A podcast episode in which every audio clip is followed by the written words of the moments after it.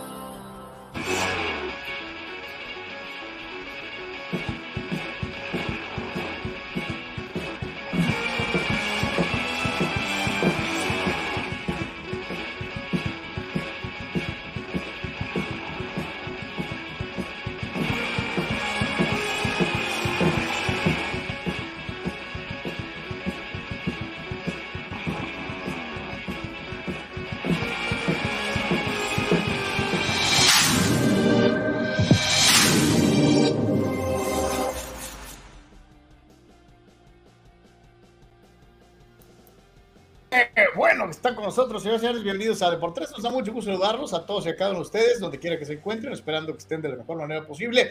Y estamos invitándolo a participar a partir de este momento, ya está bien pasadas las 2 de la tarde, con lo más destacado en la información deportiva en todos sus frentes.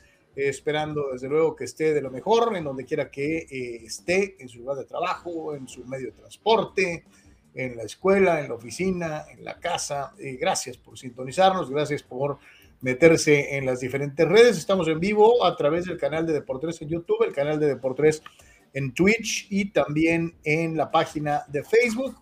Tres cuentas de Facebook más, eh, LinkedIn. Estamos también en dos cuentas de X o Twitter, este, etcétera, etcétera, etcétera. Así que bueno, pues estamos en vivo para todos ustedes y nos da muchísimo gusto saludarlos a los que nos hacen favor escucharnos un poquito más tarde, después de las 4 de la tarde, en formato de audio, para los amigos que están en Spotify, Google Podcast, Apple Podcast. Todos carnales, gracias por estar con nosotros en el Deportes de este día, hoy que es 22 de agosto, martes, eh, ya se fue la mitad del año, este, ya entramos en la recta final. Échele ganas, póngale voluntad y ojalá y todo se le dé de la mejor manera posible. Le recordamos que eh, estamos aquí gracias a nuestros patrocinadores estables en Patreon, eh, nuestros eh, patrones, vamos a decirlo así, porque ustedes son con su cooperación, con su aporte, los que nos mantienen al aire, los que nos mantienen haciendo esto, si no, ya desde hace un buen rato estaremos vendiendo hot dogs o algo por el estilo. Carlos Tape, Carlos Rubio, Eduardo Ceares, Carla Collins, Iván Blanco, el buen Iván White, Jesús Pemar, Dani Pérez, Saúl Olmos, eh, Dani Pérez Vega, Saúl Olmos, allá en Alejandro Moreno, el Tocayo, Víctor Baños, el doctor Cesario Chávez, Luis Ustaita, Pedro Viña, Mario Cuevas, Raúl Ivara y el buen Elías desde Ensenada que se comunicó el día de hoy. Saludos, mi querido Elías, gracias por estar con nosotros. Saludos a todos. Eh, y desde luego recordarles que hay muchas maneras de poder eh, apoyar este esfuerzo de comunicación deportiva online totalmente independiente. Una de ellas es a través de Patreon, www.patreon.com diagonal de por www.patreon.com diagonal de por. La otra es la suscripción, bueno, no la suscripción, la membresía en YouTube, que tiene tres planes de apoyo fijo mensual, tú escoges la cantidad, o el plan de apoyo voluntario cada vez que se dé a través del super chat y los super stickers. Gracias a los que todos los días hacen uso de estas herramientas para facilitarnos eh, su apoyo económico y mantener vigente de por tres. La otra opción es a través de la tarjeta SPIN de OXO en todas las tiendas de conveniencia, con el número 4217 4700 7277 0593. Repito, 4217 4700 7277 0593. Ahí eh, puedes mandar tu donativo y agradecerte muchísimo a los que ya han hecho eh, eh, uso de esta opción. muchas, muchas gracias. Estamos también en otras redes sociales, como es el caso de TikTok, www.tiktok.com, diagonal arroba deporteros oficiales. Es importante, hemos venido creciendo en TikTok, pero necesitamos que los que nos ven regularmente, a lo mejor en YouTube o en Facebook, también le entren al TikTok. Este, esperamos que también nos añadan, por favor, www.tiktok.com, diagonal arroba oficial o en Instagram, www.instagram.com, diagonal Deportes Oficial, diagonal, www.instagram.com, diagonal Deportes Oficial, diagonal. Y en Twitch, nuestra dirección es www.twitch.tv, diagonal Deportes, www.twitch.tv, diagonal Deportes. Eh, desde luego te recordamos que nuestro portal oficial es www.deportes.com, www.deportes.com, con toda la información que ves comentada en este espacio, más lo que se va acumulando con los resultados en vivo en el transcurso del día. Eh, así que pues para todos y cada uno de los que forman parte de la gran red Deportes, con los resultados, reitero, al momento, www.deportes.com. Estaba viendo a el equipo mexicano que le estaba ganando a Venezuela 3 a 1 en la Little League World Series. Este, así que parece que ya se acabó. Eh, eh, y ya están con el partido de Knowlesville, Tennessee, contra no sé qué otro equipo de las ligas menores. Pero parece ser, digo, en el momento en el que estamos en la presentación, ya no, ya no puedo corroborar. Me parece que ya ganó México a Venezuela. Este, así que. Ahí está. Este, felicidades a, los peloteritos, los peloteritos, este, eh, eh, de una u otra manera, pues ahí van avanzando de una u otra forma. Por WhatsApp, 663-116-0970, tu comentario en texto, tu comentario en audio o tu comentario en video, que no exceda el minuto y medio de duración. 663-116-0970, la opción para que participes activamente en WhatsApp. Ahí está el numerito.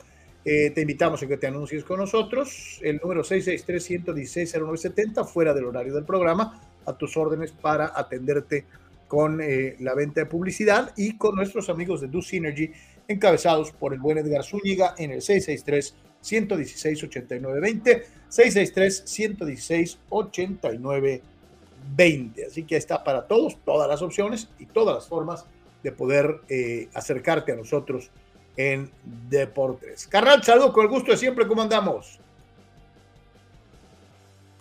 Pues, eh, saludos a todos, eh, muy buen día, mucho que platicar, martes un poquito más tranquilo, pero se presta para pues, repasar ahí algunas cosas interesantes del tema NFL, incluso también del propio básquet y pues, algunas cuestiones alternas en el ámbito futbolístico, ¿no? Así que quédese con nosotros, gracias a la gente que nos apoya todos los días. Sin ustedes no estaríamos aquí, como ya lo mencionaba Carlos. Comparte el link, por favor, pase la voz. Así que quédese con nosotros. Ahí está, ahí está para todos y cada uno de ustedes. Así que bueno, pues ojalá y nos puedan echar la mano y aparte, desde luego, como siempre, participar en el programa y visitar nuestra página oficial que aparece en este momento en pantalla para los amigos de, en audio www.deportres.com Ahí está para todos. Este, eh, eh, así que bueno, pues ahí está. Eh, estoy tratando, no sé si me pueden ayudar ahí o tú me puedes ayudar, canal. Nomás corroborar si ya ganó México. Este, me quedé ahí con la, con la, con la duda. Lo dejé 3-1 y en lo que me volteé a saludar ya está otro partido. Yo supongo que ya terminó y que ganó el equipo mexicano en la Liga Mundial en la Serie Mundial de Ligas Pequeñas. Así que bueno, pues ahí está. Eh, saludar a todos los que están empezando y ¡ay, qué bonita forma de empezar con un fulano! Perdón. Ata Carrasco, saludos mi querido carnal. Saludos mi querido Ata. Este, Muchas gracias Ata, gracias por tu apoyo, muchísimas gracias. Por entrarle tempranito, este eh, es el primero del día, así que eh, gracias por estar con nosotros. Pero el primero del día en comentar fue Raúl Ibarra con cierto grado de venenosidad, si es que existe el término. ¿Cómo va a atacar Cholos? Me extraña de Herrera que quiere tener un comeback y deje que vendan todo. Pues, ¿qué pretende? Dejan, ya sabemos. Pero Herrera, ¿qué espera de esto? ¿Que no cuente como Hugo en Necaxa? yo no sé por qué tienes que darle su llegue a Hugo, este, pero eh, lo que sí te digo es que el modo solo de operar, me refiero al equipo varonil, pues yo creo que no va a cambiar. Ya lo conocemos. Este, y, pues si es pasión que se nos borre así un equipo espectacular con contrataciones y eh, yo creo que no. Entonces, vámonos acostumbrando a ver cuánto nos dura, a ver cuánto nos dura sin descenso, porque cuando eso vuelva, yo creo que las cosas en Cholos también van a cambiar. Cuando se presente la verdadera urgencia de salvar una franquicia que se deprecia al mil por ciento eh, eh, si es que desciende, este, si vale eh, mil pesos, este, si desciendes vale 100 pesos. Entonces, este, obviamente eso aterroriza a los dueños. Este, por eso Salinas Pliego y otro grupo encabezaron este movimiento de, entre ellos el propio dirigente Cholos, de no, mejor sin descenso, este, porque había miedo en esos del, bajo PAC de que su inversión se perdiera irremediablemente con, con, la posibilidad de un descenso. Entonces, eso motivó a los dueños el miedo de, de, que su negocio se fuera al carajo este, de evitar el descenso. Entonces, yo, yo reitero, cuando regrese el descenso, si es que regresa, entonces todos los dueños así que se han visto pichicatos, poquiterones, pues van a volver a invertir, ¿no? Porque pues ahorita, ¿cuál es la urgencia? Pues de todas maneras, no desciendo, Este, oye, que llevas como mil liguillas este, sin calificar qué pena, cabrón. Y ya. Entonces, este, ¿no? Cuando tenga la urgencia verdadera de que se vean afectados potencialmente en su bolsillo, entonces sí, le van a mover. Este, pues mientras le van a seguir así un buen rato. Dani Pérez Vega, ¿qué tal? Así como Anuar pide las disculpas públicas de Carlos por lo de los Yankees, pido que se disculpe con el super pelotero Seon Kim, el rey coreano, con grandes números, gran defensa y gran salami el día de ayer. Su primero en grandes ligas, Anor Yeme. Eh, eh, me imagino que has de haber estado viendo el partido y dijiste. No, no, no, no de hecho no lo vi. no lo vi en lo más mínimo porque no ya sabía que iba a ganar San Diego al lanzar el pitcher Bulto Weathers. Así que eh, sabía que esto iba a pasar y no, no, no, no vi algo que ya sabía que iba a terminar en un triunfo de los padres. ¿No sentiste feo por, por, por, porque para variar, este programa se ha convertido en algo terrible porque cada vez que sucede algo así, eh, veo a Anuar con un espardrapo en la boca. O sea, te tapa la boca cada vez que criticas a un fulano. Está hasta infantil que digas esto tú con lo de los Yankees, ¿no? Pero ya. Bueno, es una, tú tienes como 15 de esas. Tienes, no tienes nombre, la verdad, pero en fin. Este, no, no, no, no, no, nada que decir. Este. Ah, no, no vas a decir siquiera, oye, qué buena temporada dejaste que, que, fuera este, que, que fuera Otani, ¿no? Este señor, ¿no? Así que no, nada no, yo no puedo premiar un pelotero. Es como si compararas a Pancho Pérez del Gallos de Querétaro con Leo Messi. No juegues. O sea, yo, no. Este, lugar. Yo no voy a premiar a jugadores porque corren, Carlos. Eh, eso es lo menos que pueden hacer, ¿no? Así, que no, no, solamente corre, juega gran defensiva, ha sido una bujía consistente a lo largo del paso del. bueno, yo, no, yo no lo tendría en mi equipo ni aunque me pagaran, ¿no? Eres un hojaldra pero bueno, ya que. Y dice, el, ¿ves, Dani? Jamás me llama muralla, siendo que él es la gran muralla china. Bueno, no, porque con eso que critica al pobre Kim es la gran muralla mexicana, para que no haya referencias asiáticas. Pero bueno, este. Eh, y Dani remata diciendo: ¿y los toribios? Hoy must win, ya que no quieren irse a la comarca con desventaja de 2-0, ¿sí? Que recordar, ahorita vamos a platicar de eso que les dieron lo suyito a, los astados eh, dentro de esta situación. Rule Seyer insiste bajo este tópico, ¿no? Sobre todo cuando escucha uno declaraciones tan terminales, tan, tan, tan, tan eh, eh, fuera de sí. saludos, insisto, Anwar, no te hagas del rogar, voy a regalarte el bobblehead de Haslam Kim. Haslam Kim. Haslam Kim. No, me daría media vuelta y lo vendería instantáneamente, ¿no? Eh, no es un pelotero, no es Ichiro Suzuki, ¿va? Así que. Terrible. Oye, ahora lo vuelve a comparar, ¿no? Ya no con Otani, ahora lo compara con, el del Mount Rushmore de los hits, o sea, santo Dios. ya, ya, ya sé que ya sabemos que es coreano, pero vamos a dar los ejemplos japoneses, ¿no? Así que. Este, eh, bueno, coreanos. Es un pelotero de complemento que corre y le echa ganas. Fabuloso, grandioso. Felicidades. Eh, Arturo Carrillo, saludos a todos los padres petardos. Lo único que se salva es Kim, a pesar de los comentarios de Anuar que lo menosprecia como si fuera un jugador de la Liga del Pacífico. Y Anuar, tú lo estás viendo muy para abajo, ya venía con su estatus. No, no, no, no había dudas en su bateo y ya venía mejorando, y mejorando y mejorando. Lo veo como lo que es, el clásico jugador de complemento que eh, pues la afición suave eh, cae en su trampa y su juego de que corre, se le cae el casco. Eh, en fin, es como la, no sé, décima opción en el equipo. Y como siempre, eh, los datos, o sea, esos números que siempre usa mañosamente, mañosamente, con toda la maña del mundo, ¿no? Porque cuando yo presento números, inmediatamente dice, se lo cuenta, se lo cuenta. Este, Dani Pérez Vega le paga con su misma moneda y dice, según Baseball Reference, el día de hoy, los líderes de WAR en las mayores, el número uno es el ya mencionado Tani, el número dos es Betts, Mookie, que gana millones de dólares, el número 3 es Acuña. Y sí, el número 4 es Haslam Kim. Sí, eh, evidentemente Dani en su también desesperación por probar un punto apoyado por ti, cae en esta trampa, ¿no? Pues eh, técnicamente, sobre todo por el tema defensivo, a lo mejor está en este lugar, pero imagínate la producción descomunal de Otani, la producción descomunal de Mookie Betts y la producción descomunal de Acuña con Atlanta. ¿Y cuál es la producción de Hassan Kim con los padres, perdón? Ayer lo viste. Gran salami para ti, dedicado, así mira. O sea, es hasta, hasta simpático, ¿no?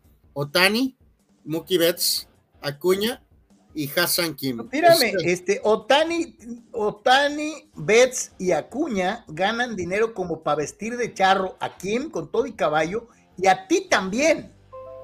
Hassan Kim es visto por ti como un vendedor de, tamales.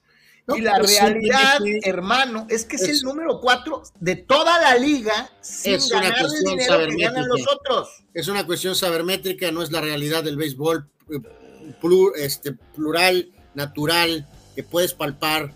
Eh, esto es sabermetría y realmente no cuenta, ¿no? Así que es como el jugador 13 o 14 en el escalafón padre para lograr el éxito más o menos.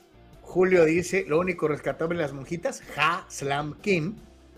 Eh, Omar Stradamus, Anwar Hasion Kim, Hasion Kim, repítelo, Anwar Hasion Kim, Hasion Kim. Sí, lo, lo, repiten ahí en el estadio, ¿no? De manera, eh, pues hasta ternurita, ¿no?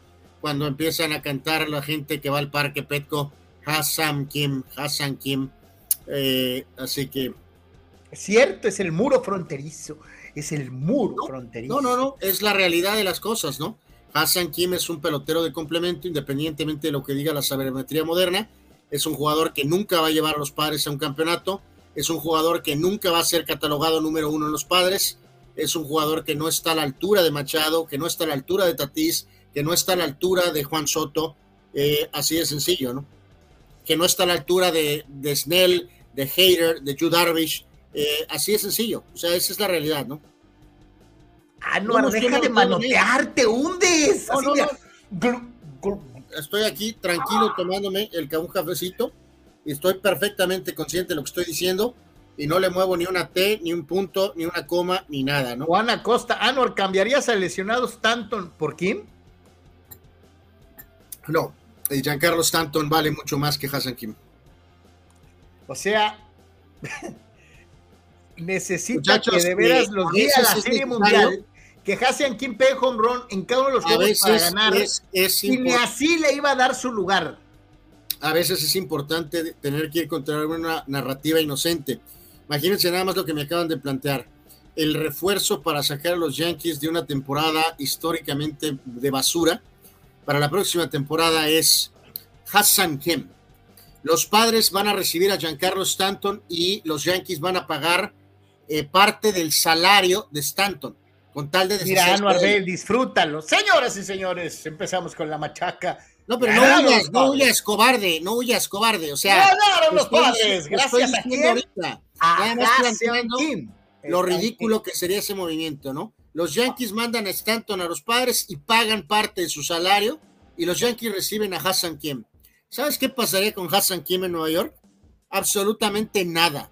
La presión lo haría pedazos. Había mucha gente que decía lo mismo de Matsui y fue uno de los jugadores más consistentes. Matsui fue un excelente jugador de complemento con los Yankees. No fue un jugador estrella como llegó para hacerlo la número uno, el número uno. No, no, no, tú le tienes mala idea a Godzilla. Godzilla era un pelo. Matsui fue un excelente jugador de complemento en ese roster de 2009, merecidamente campeón, jugador importante, no era la máxima estrella de los Yankees. Tranquilos, eh, no es Ichiro, no es Otani, tranquilos, por favor. Vamos a bajarle aquí a la temperatura. No más eso te faltaba. Ahora, hasta, mira, con tal de probar tu punto, boca bajeas a un jugador tan valioso como Hideki Matsui. O sea, Qué cosa tan terrible. Anuar, ya bájate del caballo, qué feo. estoy perfectamente sentado en el caballo y en la silla y, no le muevo ni un punto, ni una T, ni una coma a lo que acabo de decir. Ha quedado totalmente ridículo, pero eso no le importa con tal de probar su punto. Señores, señores, ganaron los padres. Seis carreras por dos, propulsados por el gran salami de Hassion King, el primero en las ligas mayores, y además por la actuación de Waka, Waka, eh, eh, eh, que llega a 10 victorias. Qué valiosa adición prácticamente de la chatarra a convertirse hoy por hoy en uno de los peloteros más importantes para la organización de los padres en el picheo. El derrotado fue, usted ya lo conoce, y no podía esperar otra cosa. Ryan Weathers, que eh, pues ya llega casi casi a 8 en cuanto a carreras limpias permitidas en su participación en la actual temporada en las grandes ligas. La actuación de Kim, dos hits, cuatro producidas, una de ellas cuadrangular, reiteramos, su primer home run con las bases congestionadas desde su llegada al eh, béisbol de ligas mayores. Así que bueno, pues ganaron los padres, es el número 60 del año, es la victoria 60 del año. El problema es que han perdido 66. wow. ¿Así? Deberían de investigar a este pitcher Weathers, ¿no? ¿A qué te refieres, Anmar? ¿Ya vas a empezar con, con conspiraciones al estilo, este, eh, eh, al estilo Gerardo Atlista López o cómo? No, no, no, no, simplemente, bueno, pues vamos a ver, se supone que hoy deben de ganar también pero pues sí, lamentable Weathers, ¿no? Lamentable Weathers sirviendo ahí pelotas para sus ex compañeros, ¿no? Lamentable, ¿no? Bueno, pero no puedes negar que cuando dijeron Weathers, ayer Dani Pérez Vega lo dijo con claridad. Este, hoy es Field Day, nos toca contra Weathers. Eh, sí, lo platicamos ayer, de acuerdo. Este, así que bueno, pues veremos qué pasa eh, con un triunfo apenas, que es pues básicamente eso, ¿no? Un triunfo nada más. Dice Abraham Mesa, eh, eh, eh, Godzilla llegó siendo una mega estrella en Japón. sí, parece que se le olvida al señor No, no, no, exacto. llegó refulgente cuando llegó. Una gran estrella, llegó como toda una gran estrella y en los Yankees terminó siendo un jugador de complemento, ¿no? Oh my God, terrible, cómo bocabajeas a Godzilla, que es un peloterazo. Este, dice Dani Pérez Vega, ese Bubblehead que voy a tener hoy de Kim valdrá una fortuna en algunos años. Pues en Corea tal vez, aquí yo creo que lo puedo cambiar por aquí. Tengo uno de Ever Cabrera que a lo mejor podríamos intercambiar, ¿no? Dios santo, qué injusto eres con Hassan Kim. Eh, eh, dice Dani Pérez Vega, Padres necesita irse 26-10 en lo que resta de la temporada para aspirar a algo. Luce imposible. Pues de acuerdo a Carlos y a todos sus amigos, Hassan Kim los va a llevar al campeonato, ¿no? No, no, este es un equipo que volvemos a lo mismo y ahí este, eh, vuelves a demostrar tu pírrica ignorancia. Es un equipo que tiene muy buenas estadísticas en varios de sus peloteros de manera individual. El problema es en el grupo, en el equipo, en la novena. Eh, eh, a mí no me preocupa de que vayan a tener buenos números varios, pero la realidad es que el problema es ya en la producción total, ¿no? Este, eh, eh, ese es el grave problema. Dice eh, Salvador. pero como lo hace Muki, como, lo hace Muki Bet, sí, como lo hace Acuña, cargando con el equipo, ahora lo va a hacer Hassan Kim, ¿no? Dice Chavazarte, ese coreano Kim es el fidalgo de los padres. Como el maguito, el maguito. Este, dice, dice, eh, no, es que el maguito es el, mejor medio de condición del, fútbol mexicano, esa es la gran diferencia. Eh, Manny Cepeda, y a pesar de ser, eh, fíjate, fíjate lo que son las cosas, ¿no? Y a pesar de ser MVP de la Serie Mundial, MVP de la Serie Mundial 2009, Yankees de todas maneras se deshizo de Matsui. Seguramente Anuar era el consejero y diciendo, corre ese güey, no nos sirve. Oye, ese MVP de la Serie Mundial no le hace, tú córrelo, córrelo. ¿Hiciste eso, Anuar Yeme?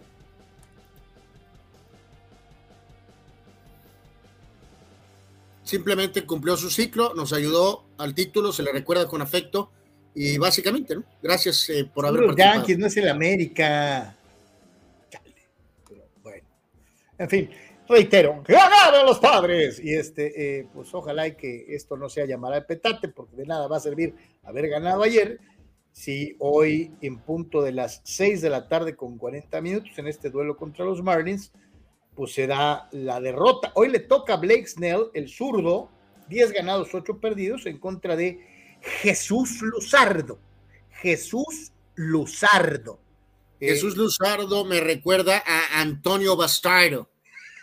Sí, es parecido, pero no tan grave como el apellido del otro amigo. Bueno, este así se llama Antonio Bastardo, yo no tengo la culpa. Este amigo es una de esas rarísimas excepciones de nacionalidad en el béisbol de grandes ligas, porque eh, Jesús Luzardo, quien eh, eh, es derecho, es zurdo, perdón, eh, eh, sale a la loma a los 25 años de edad en su segunda temporada de Grandes Ligas, siendo nativo de Lima, en Perú.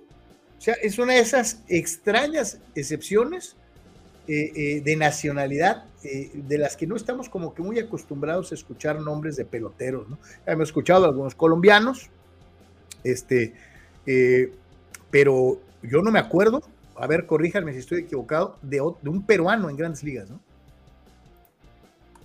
¿Tú te acuerdas de alguno? Sí, no, es, correcto, ¿no? Es, poco usual o prácticamente muy Oye, piensas en jugadores peruanos y piensas en Teófilo Cubillas o en Chumpitazo. Este, no, no, no, pues el caso de, Rentería, ¿no? Este, obviamente, ¿no? Del barranquillero, el barranquillero. Con, Colombia, pero eh, sí, sí, sí, es muy poco usual, ¿no? Dice Raúl C. Nos salvó Kim ayer con el primer Grand Slam de su carrera. Con dos strikes pegó una bomba.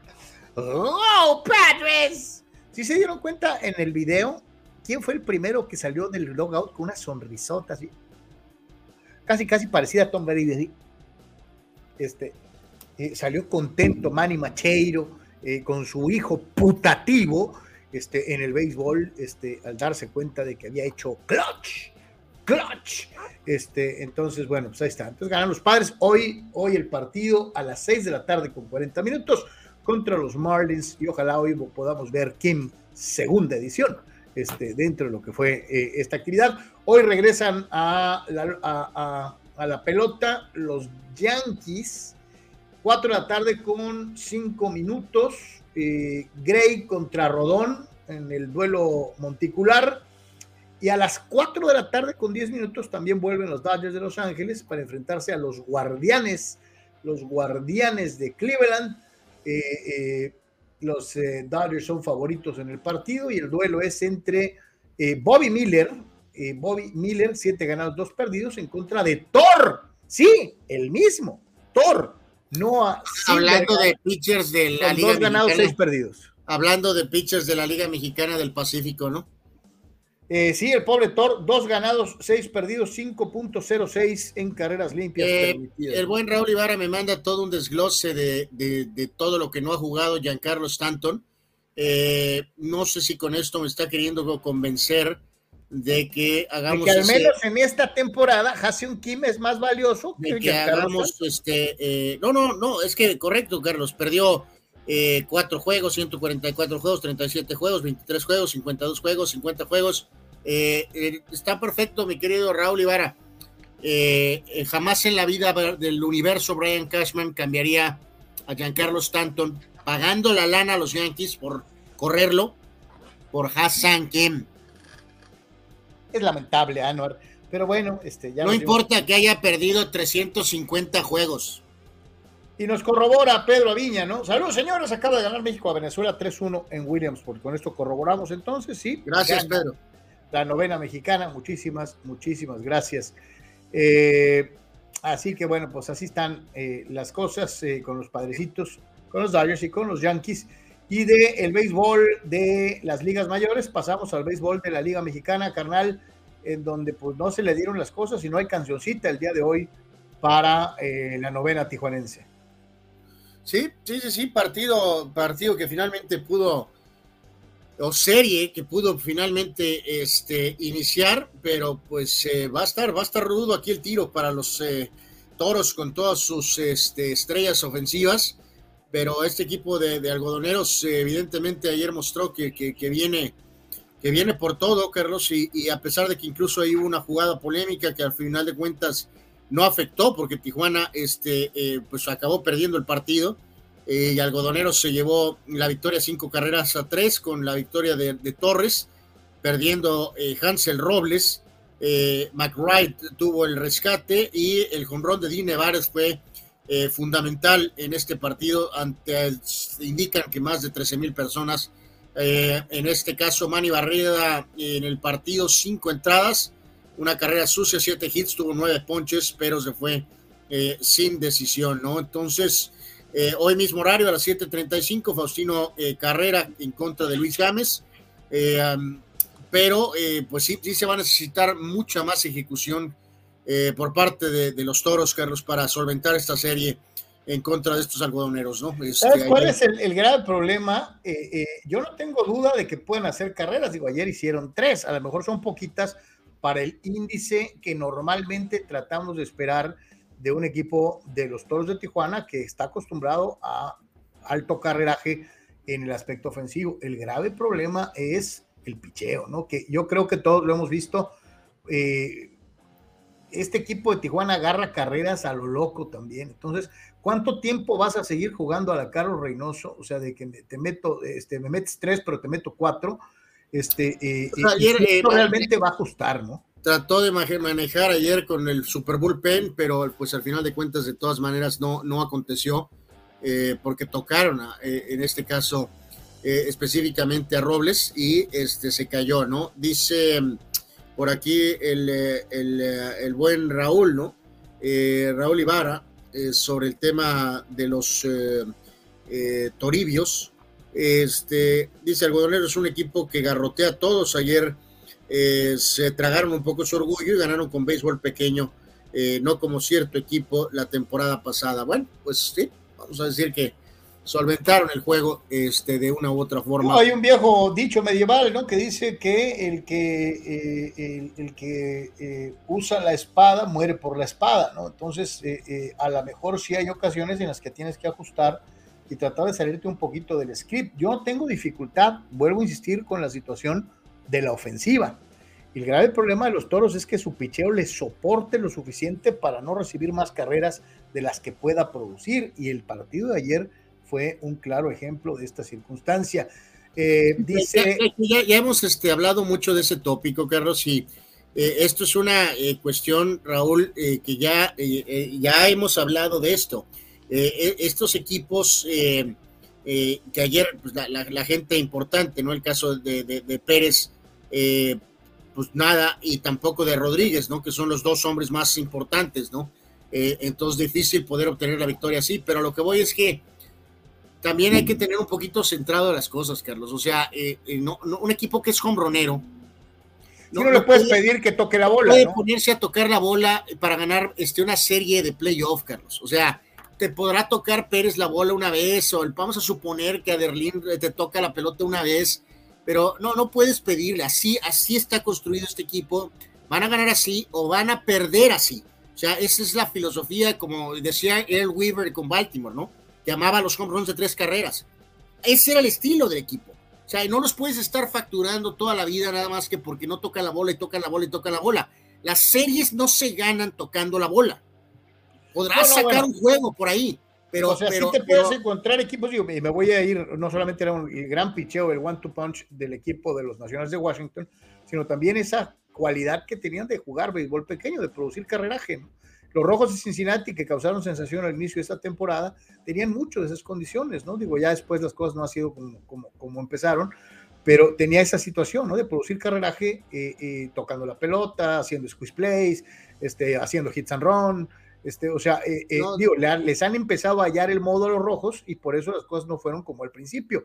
Pero sí hay equipos que se pueden adaptar. No estoy muy seguro que un equipo con el lineup que tienen los toros, como bien dices, pueda eh, modificar de golpe para que dos peloteros Nacionales ganó porque acostumbrados tenía, a batear largo eh, tengan que tocar la bola. Nacionales ganó porque tenían a Scherzer y a Strasburg, porque tuvo un bullpen que levantó la mano y porque Rendón y Juan Soto batearon evidentemente con una consistencia brutal. Eh, eh, o sea, eh, vamos, o sea, no, no, no, no, no, no, no, no funciona esto. O sea, no, no, no podemos vender esta narrativa de que ganas campeonatos con toques. No, es de que lo mismo ganas con home runs que puedes ganar con, con ese béisbol que le dio tanto éxito a tantas franquicias por muchísimos años, ¿no? O sea, este, eh, eh, yo tampoco desprecio el, el Pepper Ninguna Game. franquicia de la que estás mencionando ganó con toques de pelota, Carlos. Son, son simplemente recursos en algún momento, en algún juego. Sí, son recursos en momentos en los que producir carreraje es más fácil. Los Dodgers del 81 no ganaron. Es más fácil tocar la pelota que buscar la barda. ¿no? Los o Mets sea. del 86 no ganaron con toques de pelota. Los Rojos del 90 no ganaron con toques de pelota. Los Bravos del 95 no ganaron con toques de pelota.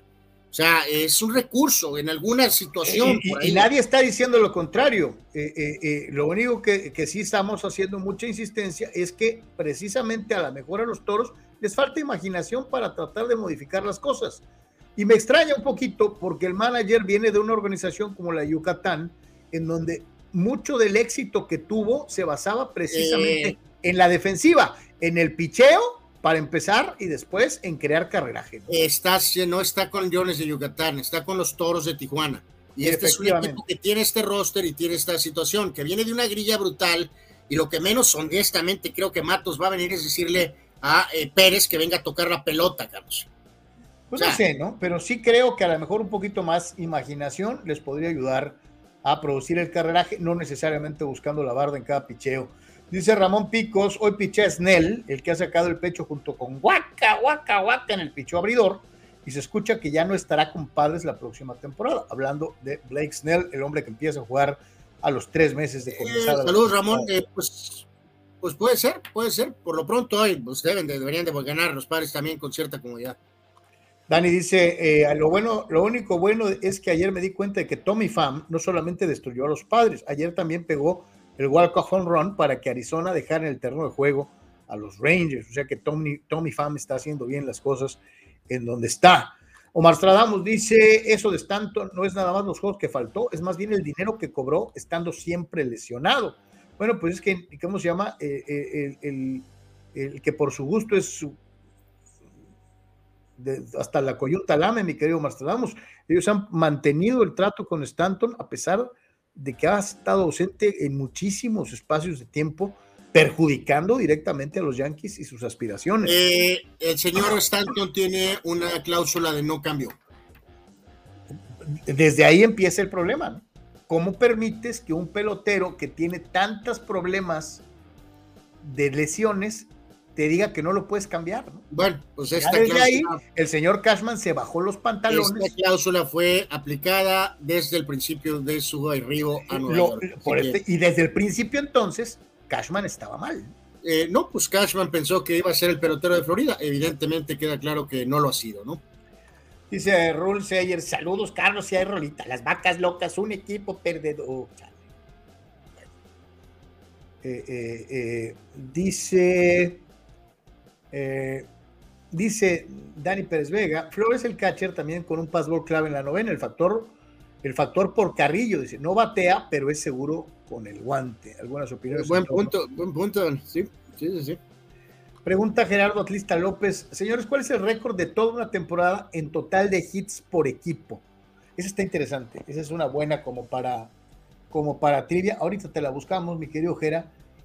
Eh, equipo por equipo, ¿eh? equipo líder en hits en una sola temporada en la historia. Esa está buena. Eh, dice Omar Stradamus, ¿vieron el intercambio de palabras que tuvo FAM con unos fans de San Diego? Les dijo hasta lo que no. Pues no, no, no, no es lo ideal, pero no me sorprende que un exjugador que se siente que, que no fue valorado aquí, cuando viene y hace daño al equipo anterior, a lo mejor por ahí tenga algún intercambio. Aquí no hay jaladas esas de que no voy a festejar. Este, eh, No, no, no, pues de hecho, un jugador que se siente maltratado y no valorado, prácticamente siempre que regresa y hace daño a su ex equipo, Carlos, va a manifestarlo. Eh, Raúl dice, ya sea con la gente o con la prensa o... A Fam lo llevaron a Arizona como refuerzo y en sus primeros juegos no hizo nada y contribuyó a que Arizona cayera estrepitosamente. Ya encontró el bateo de poder, porque acá en San Diego nunca apareció. Sí, no, eh, de, acuerdo, mi querido Raúl. O sea, eh, Tommy Fan tuvo su momento aquí, no lo aprovechó y que la puerta no le pegara al salir, ¿no? Lamentablemente ahora que ha saltado de un par de equipos eh, en estos encuentros bravos contra Arizona, pues acabó haciendo daño a los padres, ¿no? Pero eso no significa que los padres estén con la lágrima de cocodrilo porque no tienen a Tommy Fan en la alineación, ¿no? En el lineup. Y esta está buena, ¿eh? Eh, ¿eh? creo que hasta cierto punto, mi querido Marstradamus, puede ser. ¿Se acuerdan cuando Derek Jeter lo mataron por haber dejado ir a Stanton eh, en su momento? Algo sabía que nosotros no, dice Omar Stradamus. Sí, bueno, de hecho fue acusado de, no pensar. De querer ayudar a los Yankees, ¿no? De querer ayudar a los Yankees, ¿no? Y acabó, pues, perjudicando a los Yankees y, y, al final también su etapa ahí en control terminó, pues, sin pena ni gloria, ¿no?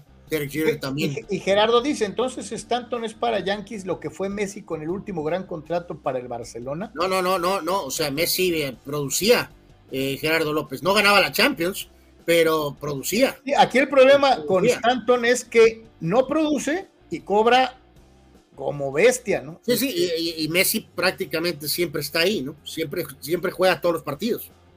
O sea, Messi rara vez se lesiona. Rara vez no juega. Eh, entonces ya de ahí, pues vamos, sí, no, y ahí sí hay que ponerlo, eh, digo, eh, el lío Messi está aquí, Carlos, y Giancarlo Stanton está 300 mil metros abajo de la Tierra, ¿no? O sea, no, no hay, aunque sean deportes diferentes. Está estacionado junto al Titanic. Este, pero bueno, en fin. Señores, ese por tres, vamos a ir a la pausa, regresamos con Chútale y tenemos mucho, mucho más el día de hoy. Volvemos.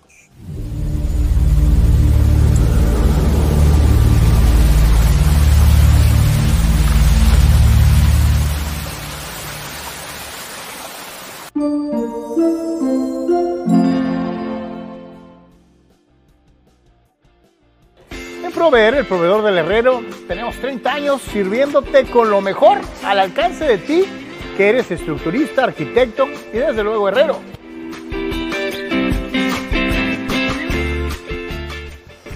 En Proveer trabajamos para darte lo mejor a ti que te dedicas a la industria de la construcción. En Prover te ofrecemos todo lo que necesitas en materiales de construcción. Tubos en todas sus medidas. Varilla. Lámina en todas sus dimensiones. Malla ciclónica y todos sus accesorios. En Proveer, el proveedor del herrero, tenemos tres locaciones para darte todo lo que necesitas en materiales de construcción. El Tipira, Playas de Tijuana y Rosarito.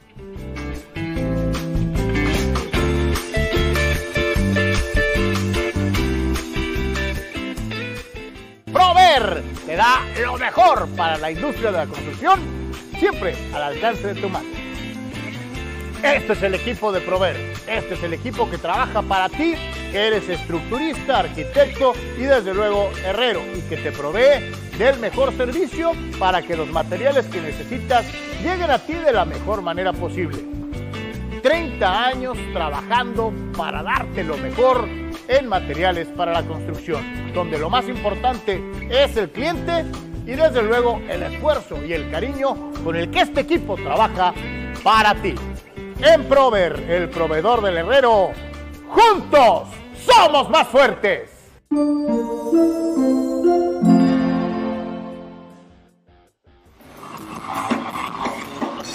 Este 23 de septiembre tu ayuda puede ser la diferencia. Tu afición por el rock encuentra una causa importante para apoyar.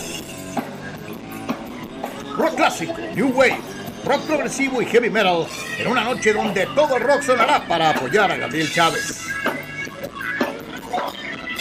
Shout, Jukebox, Metal TJ Jam, Alchemy y Subdivisions en Casa Badó en punto de las 7 de la noche.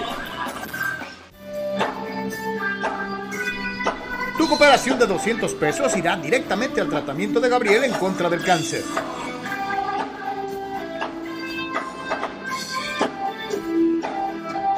Ayúdanos a ayudar y vivamos juntos una gran noche de rock.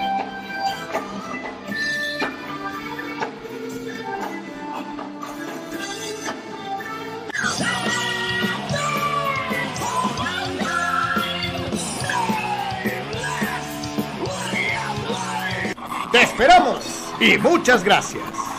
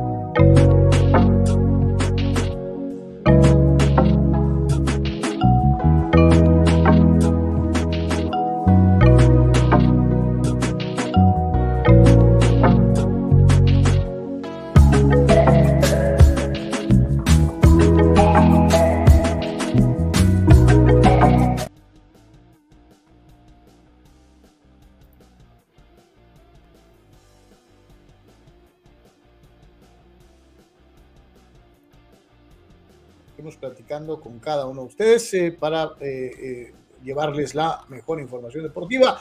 Nos vamos nada menos y nada más que al mundo del chútale, en donde la gente del rebaño, actual líder del torneo mexicano, algo que se repite después de lo que fue la temporada anterior, a la beneplácito de Manuel Cepeda y la nación Chiva, recibió la visita agradable de Lamborghini, el buen Jaime Lozano, director técnico de la selección mexicana de fútbol. Eh, hay que recordar, y esto es, desde luego, no haciendo mucho énfasis en aquello de que eh, eh, el dicho popular de que cuando Chivas anda bien, la selección anda bien. Pues no sé si sea eso, pero de que hay varios chavos dentro del plantel de Chivas que seguramente deberán de ser convocados en algún momento por Jaime.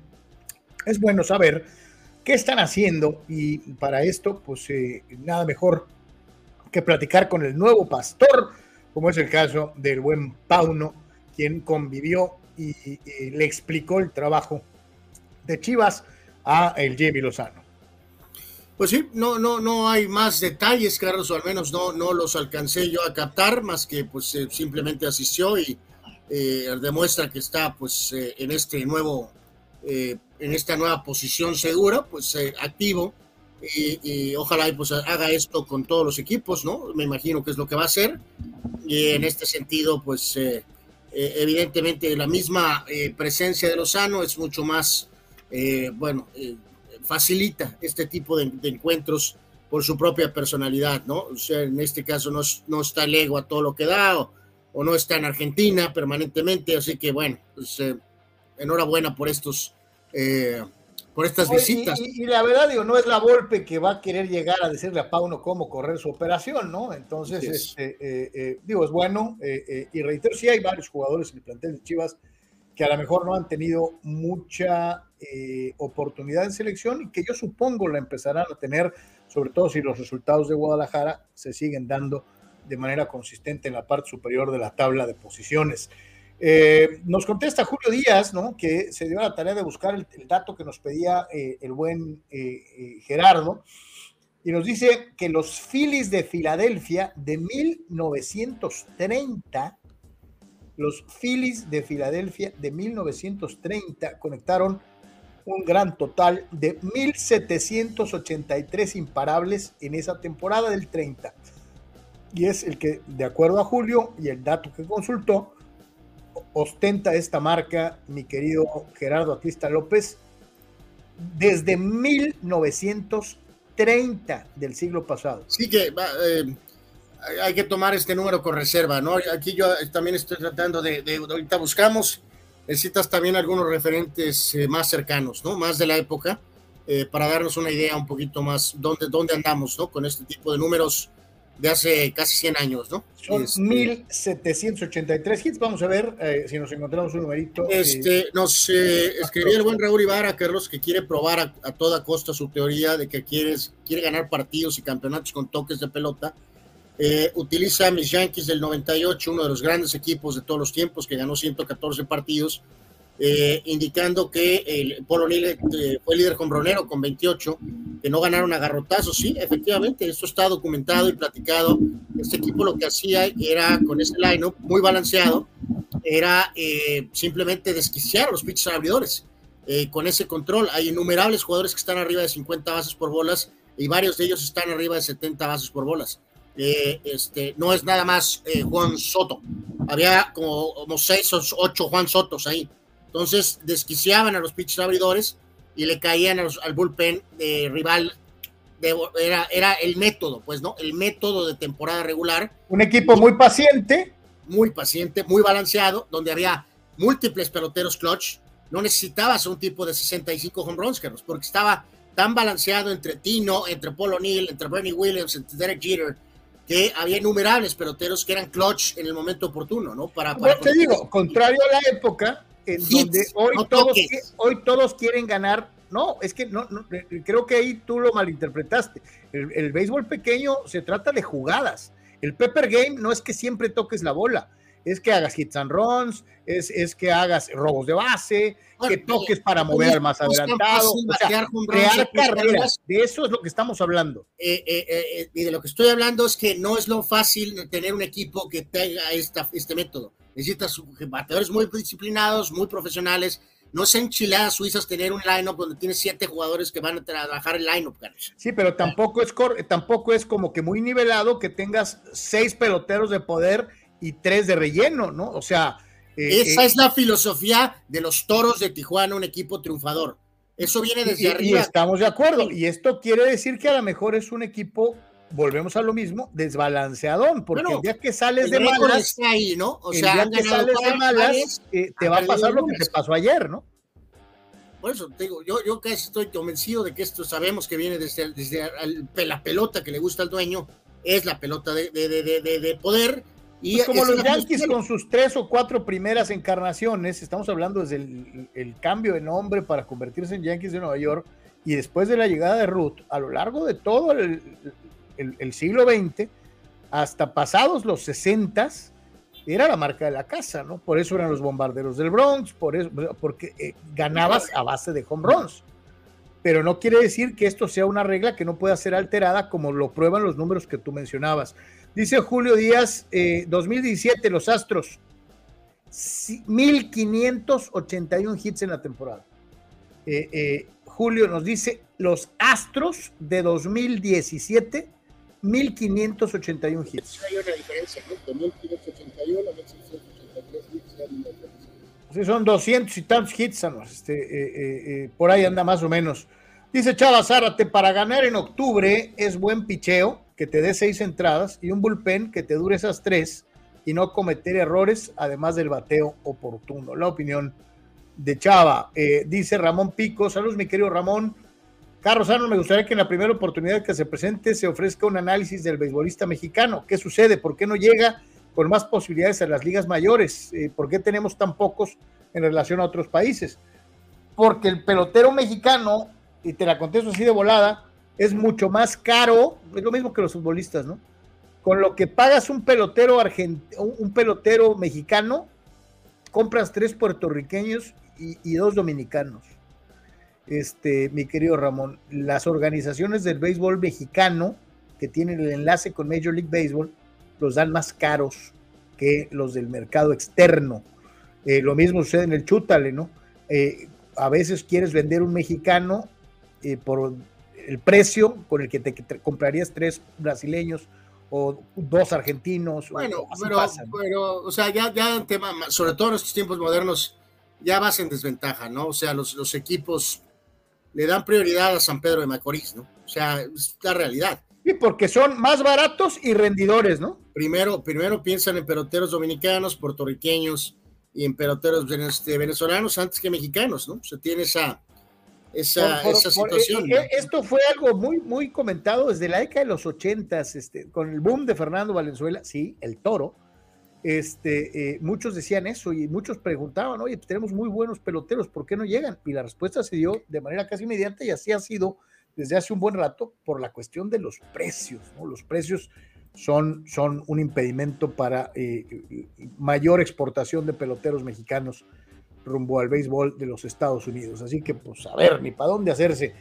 Eh, Anuar, ¿quieren refuerzos? Y te pregunto, eh, ¿es, ¿sería esto un refuerzo?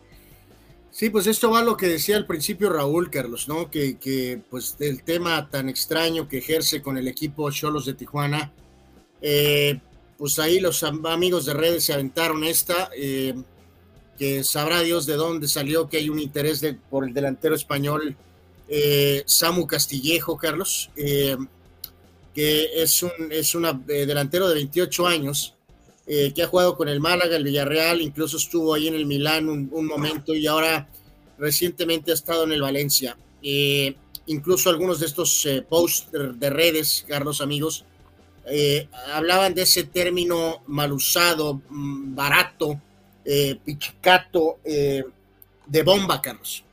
este, este jugador, en el inicio de su carrera en el Málaga, 34 partidos, un gol. Con el Villarreal estuvo tres temporadas, en 91 eh, partidos disputados tuvo nueve goles. Con el Milán estuvo cuatro temporadas, jugando 86 partidos, anotando siete goles. Con el Valencia. Siete goles en ochenta y tantos partidos. Y en el Valencia tiene un registro de 25 partidos con cuatro goles ha anotado 21 goles en 236 partidos, Carlos. Entonces, eh, yo sé que nosotros aquí somos amigos, somos compas, no somos expertos, no tenemos eh, reportes detallados de Samu, Carlos, ni realmente no los quiero, ni los necesito. Eh, ¿Por qué Cholos de Tijuana pensaría que su sequía goleadora, Carlos, que le aqueja desde hace múltiples torneos, ¿no? A ver, amigos, ayúdenme aquí, eh, eh refresquenme la memoria. O sea, estamos hablando de, de quién diablos, de, de, Dairo Moreno.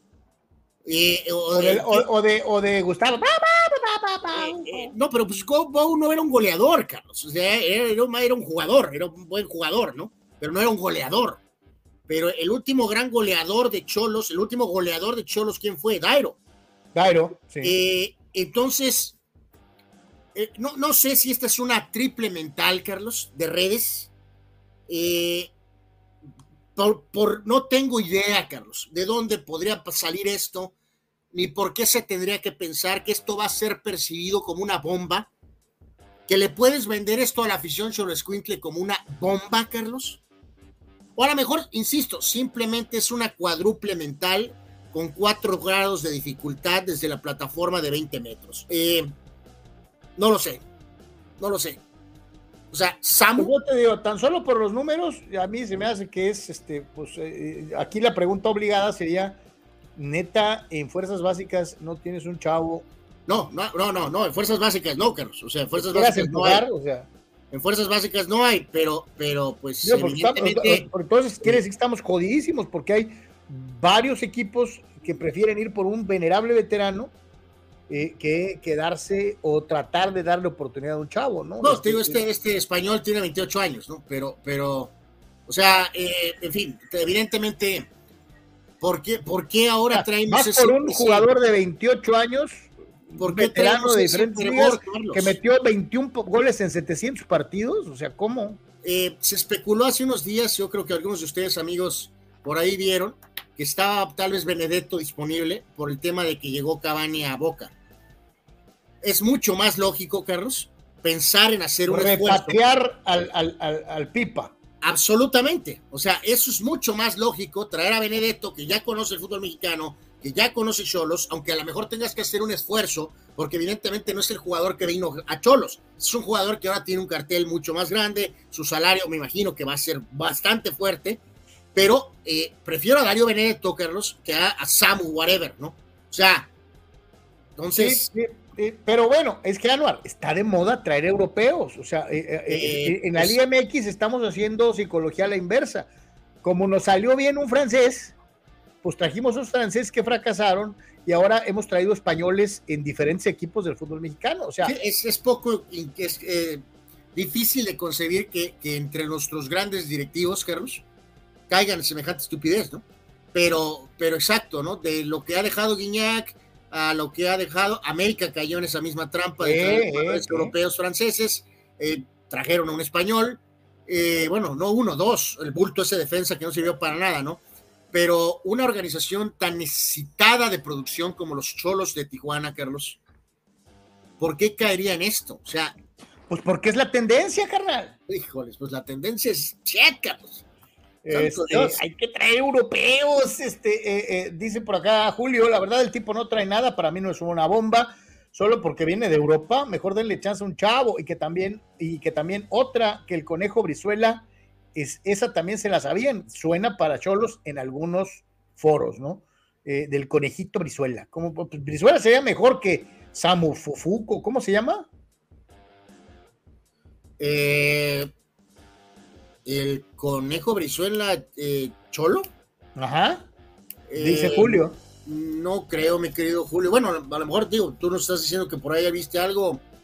Sinceramente, no. Pues de traer al amigo europeo. Al, no, no, no, pero digo, pues ya Brizuela es otra, es otra posición, pero es un medio, pues, o sea, vendría a ayudar en otros factores, supongo. Eh, pero, pero aquí estamos hablando de que se fue Canelo y se fue el bulto de Romero, Carlos. Entonces, tienes a Cavalini y tienes a López.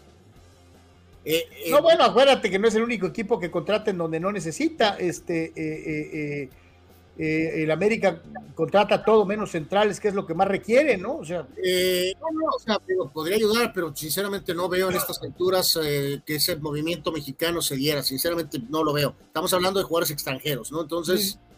Dice, vieron a Luis Urias, dice que Urrayas, ex padre cervecero, que se aventó dos Grand Slams con los Red Sox, sí pues eh, sí, sí, este, hizo eh, pomada a, mis, a, mis, eh, a mi equipo Yankees. En el caso de él, pues un jugador de complemento en Milwaukee, Carlos, después de fallar brutalmente por las ridículas expectativas padres, lo decían que era, era un, era un, prospecto al igual que Tatis, al mismo nivel. En dos, tres patadas los padres lo echaron a volar. en Milwaukee algunos momentitos, algunos destellos. Ahora viene otra oportunidad en Boston.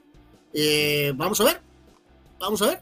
Pues por lo menos un partido de dos Grand Slams en un solo juego, esa no es de todos. O sea, si es un pelotero que va a ser eso, un jugador de complemento, que va a tener una carrera de varios años en grandes ligas, pero es un jugador de complemento, lejos de lo que se había prospectado como gran estrella, o a lo mejor puede dar un salto de calidad, ¿no? No, yo, pues, yo, yo lo que te digo, por lo pronto es una hazaña. Eh, no recuerdo a otro mexicano haberlo hecho. Este, eh, entonces, pues está, interesante. Digo que lo disfruten lo que dure. Vamos a la tabla general después de eh, cuatro jornadas dentro del depauperado, devaluado torneo de la Liga MX. Chivas está a la cabeza. con 10 unidades tras los cuatro partidos disputados. Hay que recordar que Tijuana y Monterrey tienen un juego menos dentro de lo que es el calendario.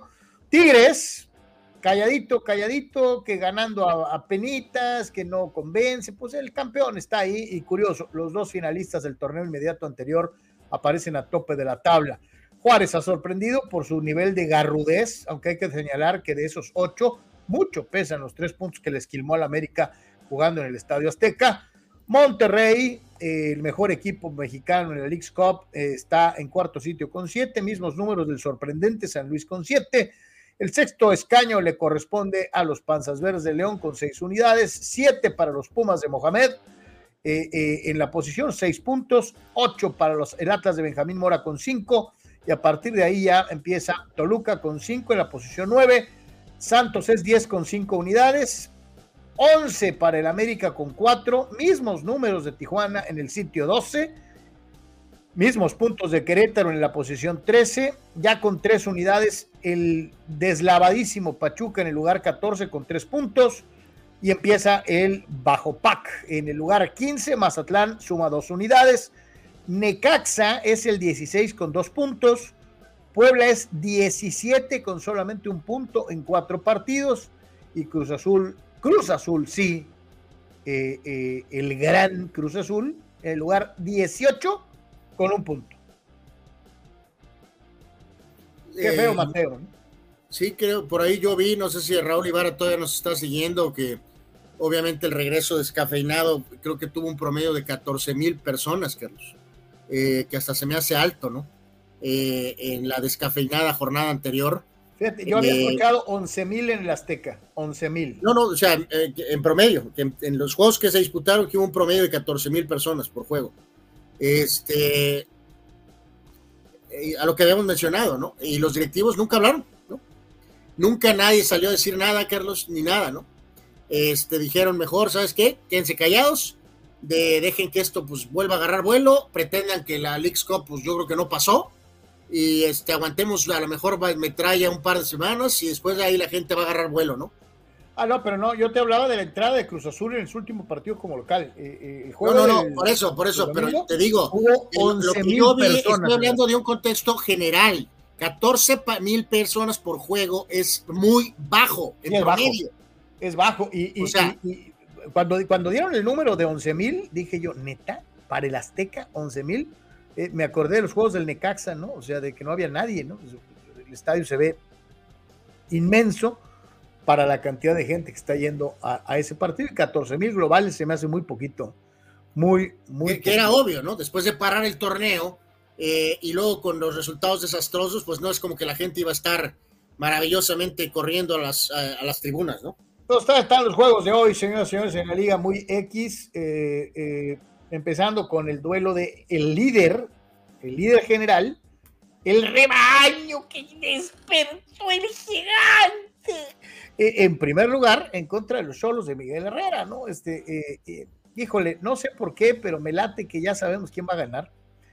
Este, qué feo Mateo, qué gacho Nacho, pero realmente pocas probabilidades de solos en contra de Chivas. aquí teníamos, Carlos, a, uno de nuestros amigos levantó la mano. Lamentablemente el sistema no le dio safe. Eh, y entonces al no darle save, pues eh, eh, no se guardó el nombre, ¿verdad? Oh my eh, God. Entonces, no sé si andes por ahí, mi querido amigo, que levantaste la mano para los pronos de esta fecha 5. y si no, pues alguien, estamos haciendo la invitación para que levante la mano, Carlos, y si aparece nuestro amigo pues eh, le daremos los pronósticos de la fecha 6. Así que, eh, muchachos, pues está abierto.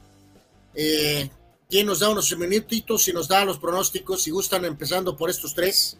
ya les hemos dicho, han participado Dani Pérez Vega, Salvador Chava Zárate, Gerardo Atlista López,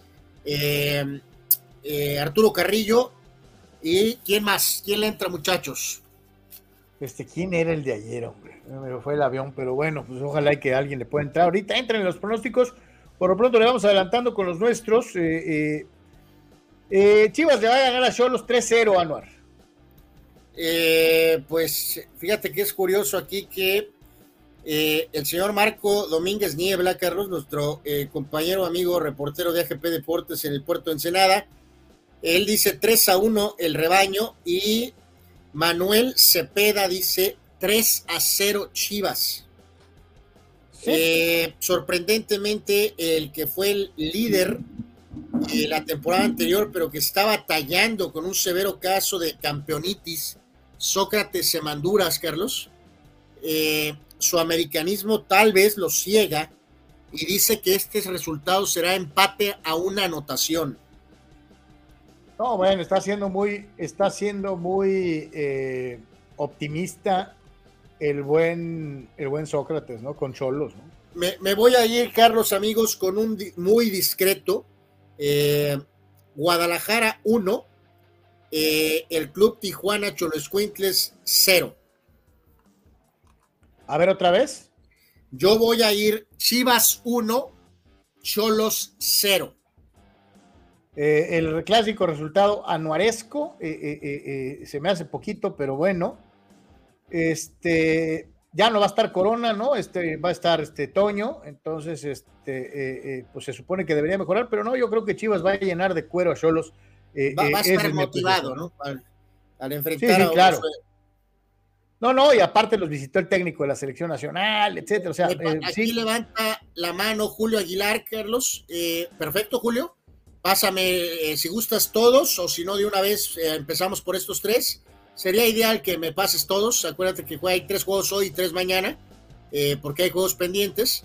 Así que con calma, no te preocupes, mándalos por aquí, Julio, por favor. Y a nuestro amigo que ya había levantado la mano, le damos con toda certeza la siguiente fecha, si es que aparece eh, Víctor Leiva dice, Anuar Bartlett se le cayó el sistema de nuevo. Eh, es correcto, mi querido Víctor. Terrible, terrible. Eh, en este caso, pues fue un error de dedo, ¿no? Fue un error de dedo, no le aprieté al botón de salvar y pues cuando le abres a la hoja está en blanco, ¿no? una disculpa, es la edad, es la falta de espacio, es el sobrepeso, es... oh my God. en fin, son múltiples factores que hicieron que el sistema eh, lamentablemente no funcionara. Pero bueno, lo encontré en el baratillo en descuento y pues es lo que hay.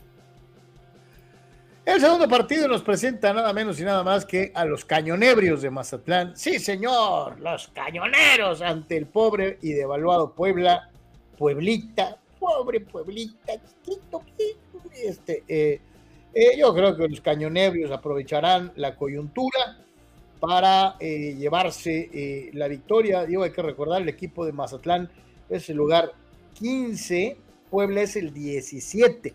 Este es de esos partidos clásicos del Bajo Pac.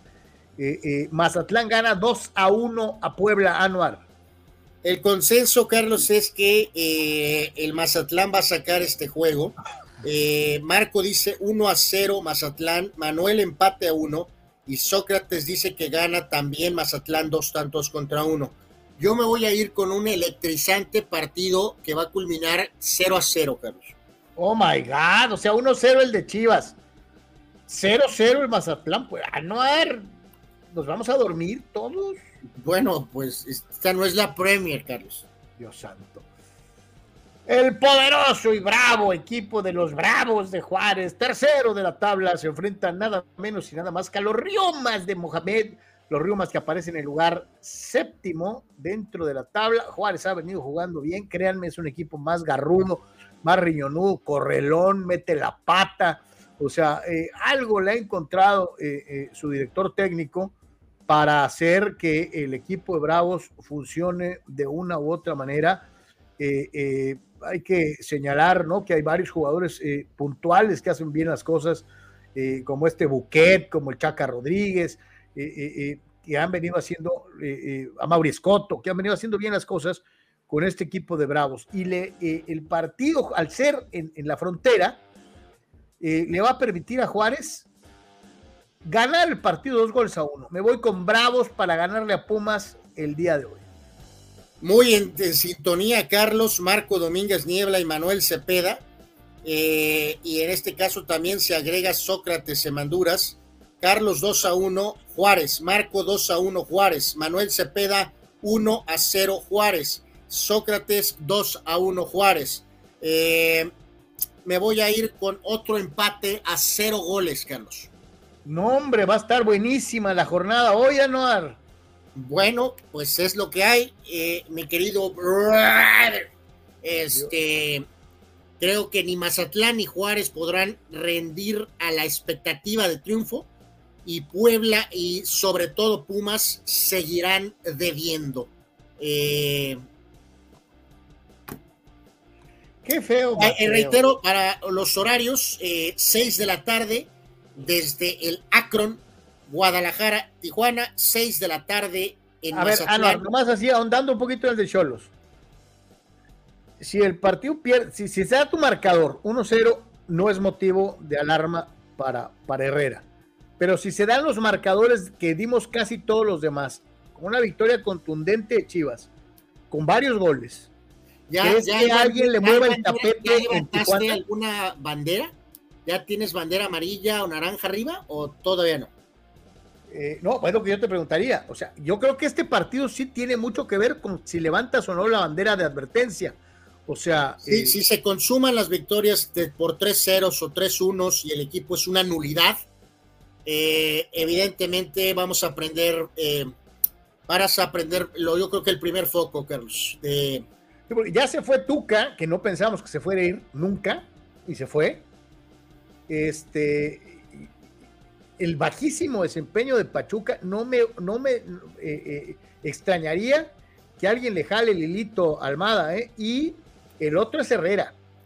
Sí, sí, sí, sí, ya lo hemos platicado nosotros en nuestro humilde espacio, Carlos, y me imagino que en otros sitios, y también aquí hay algo que no es muy diferente de lo de Herrera en su primera etapa en el segundo torneo y tercer torneo eh, estamos no, bueno, carnal, pero es que en aquel segundo torneo le trajeron buenos jugadores. no le trajeron a nadie. La cantidad de jugadores importantes que le trajeron, ¿no? Ahora no le trajeron ni a, ni a Oye, y en vez de que en vez de que le trajeran, se le fueron los que ya estaban.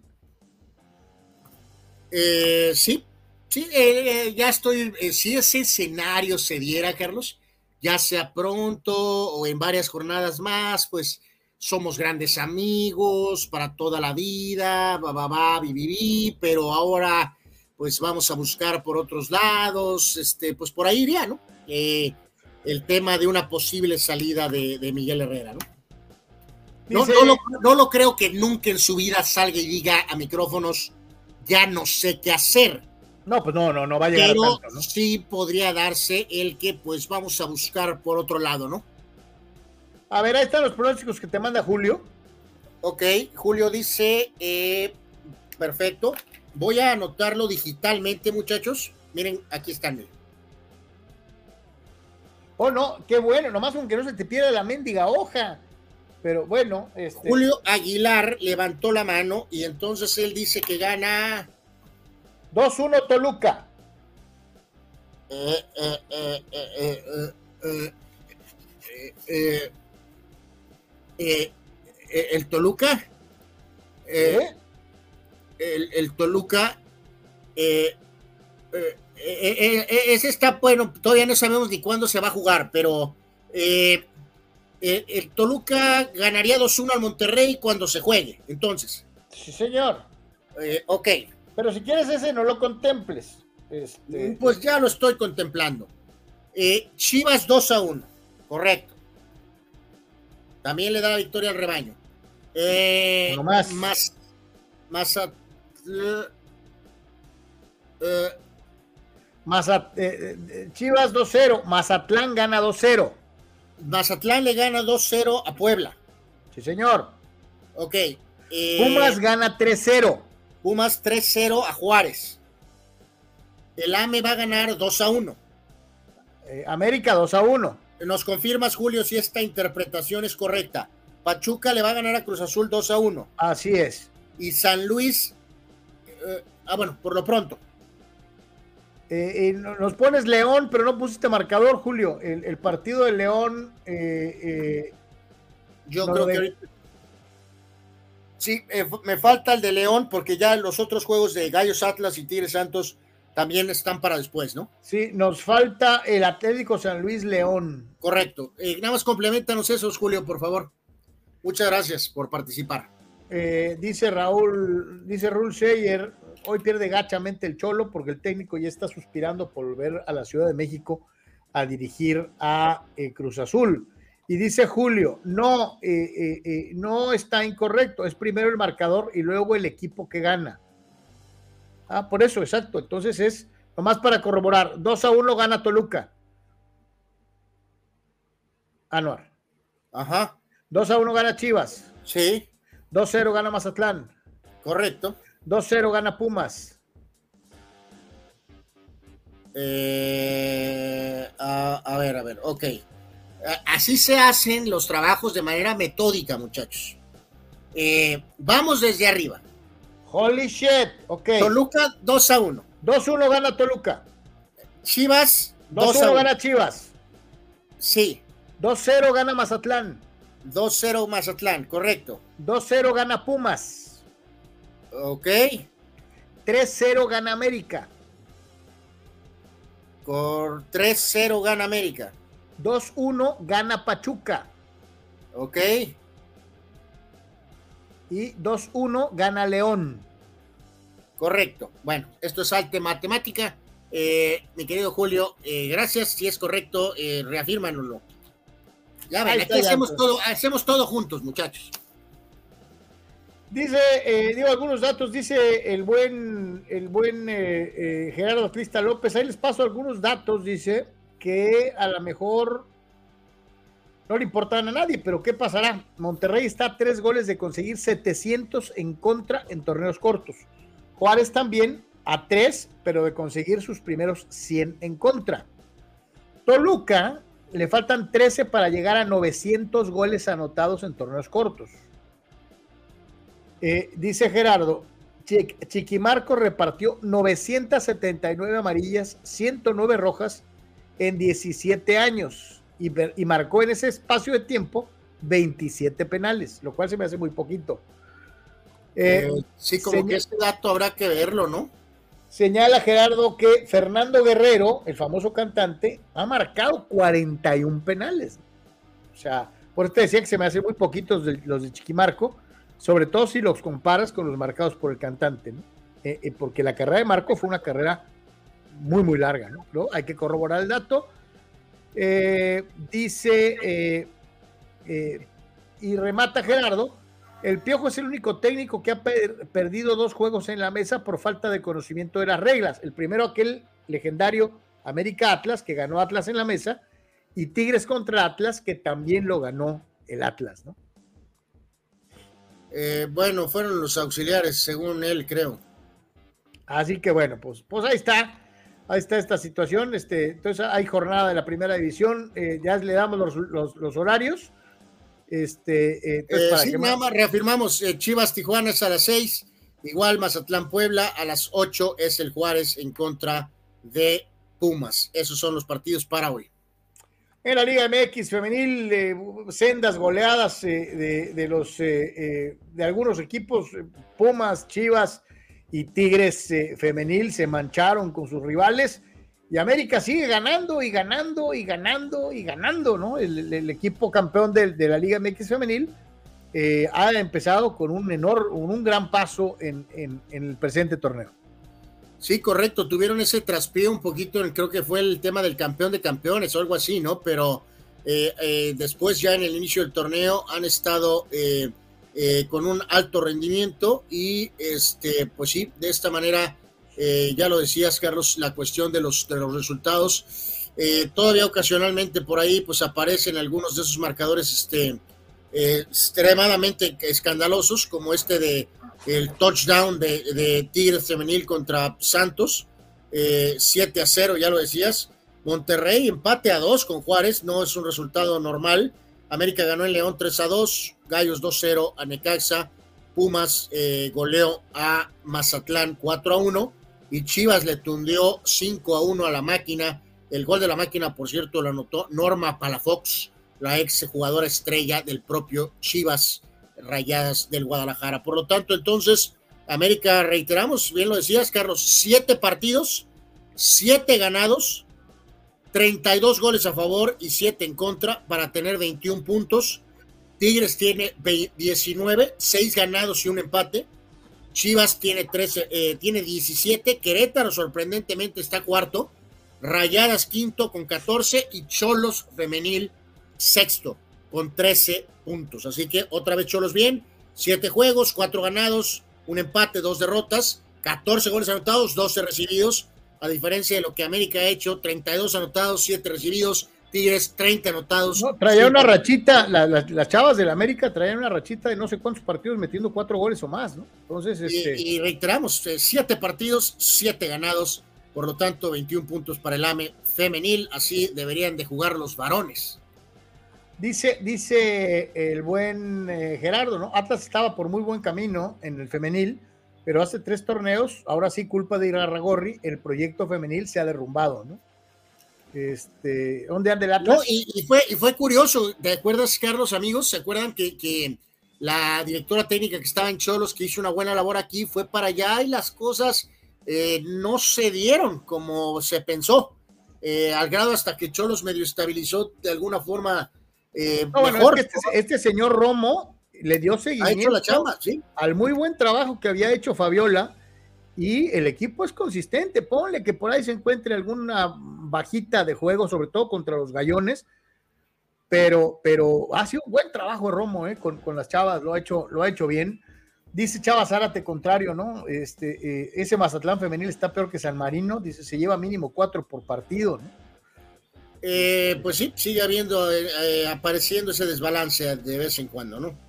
Sí, hay algunos equipos, digo, sinceramente, Juárez lo ha venido haciendo bien recientemente, pero al principio se llevaba 8, 10 goles, ¿no? O sea, eh, eh, le anotaban en racimos, ha mejorado.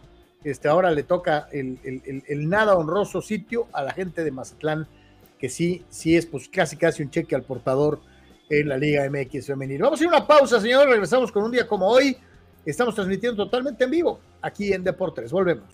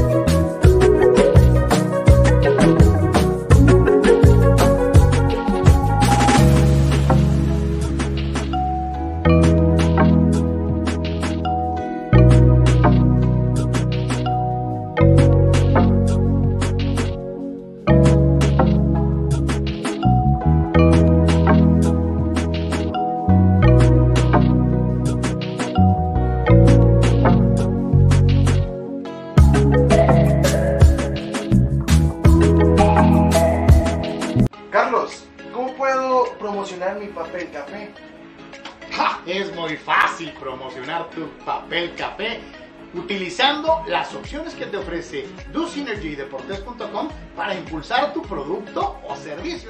Puedes tener una sección fotográfica o de video, puedes tener un landing page o publicidad absolutamente efectiva en Google Ads y en Facebook Ads. Todo desde 299 dólares.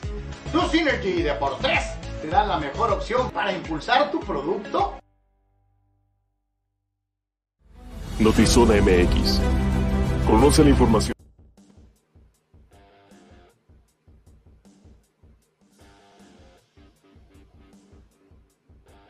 Notizona MX. Conoce la información. Notizona MX. Notizona MX. Conoce la información de primera mano.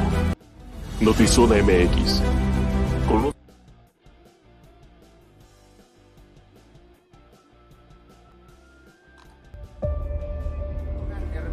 en todo momento. Este proyecto maravilloso, de verdad maravilloso. Y en cualquier lugar. La Secretaría de Seguridad. Klimbam. Diversión e información en un solo clic.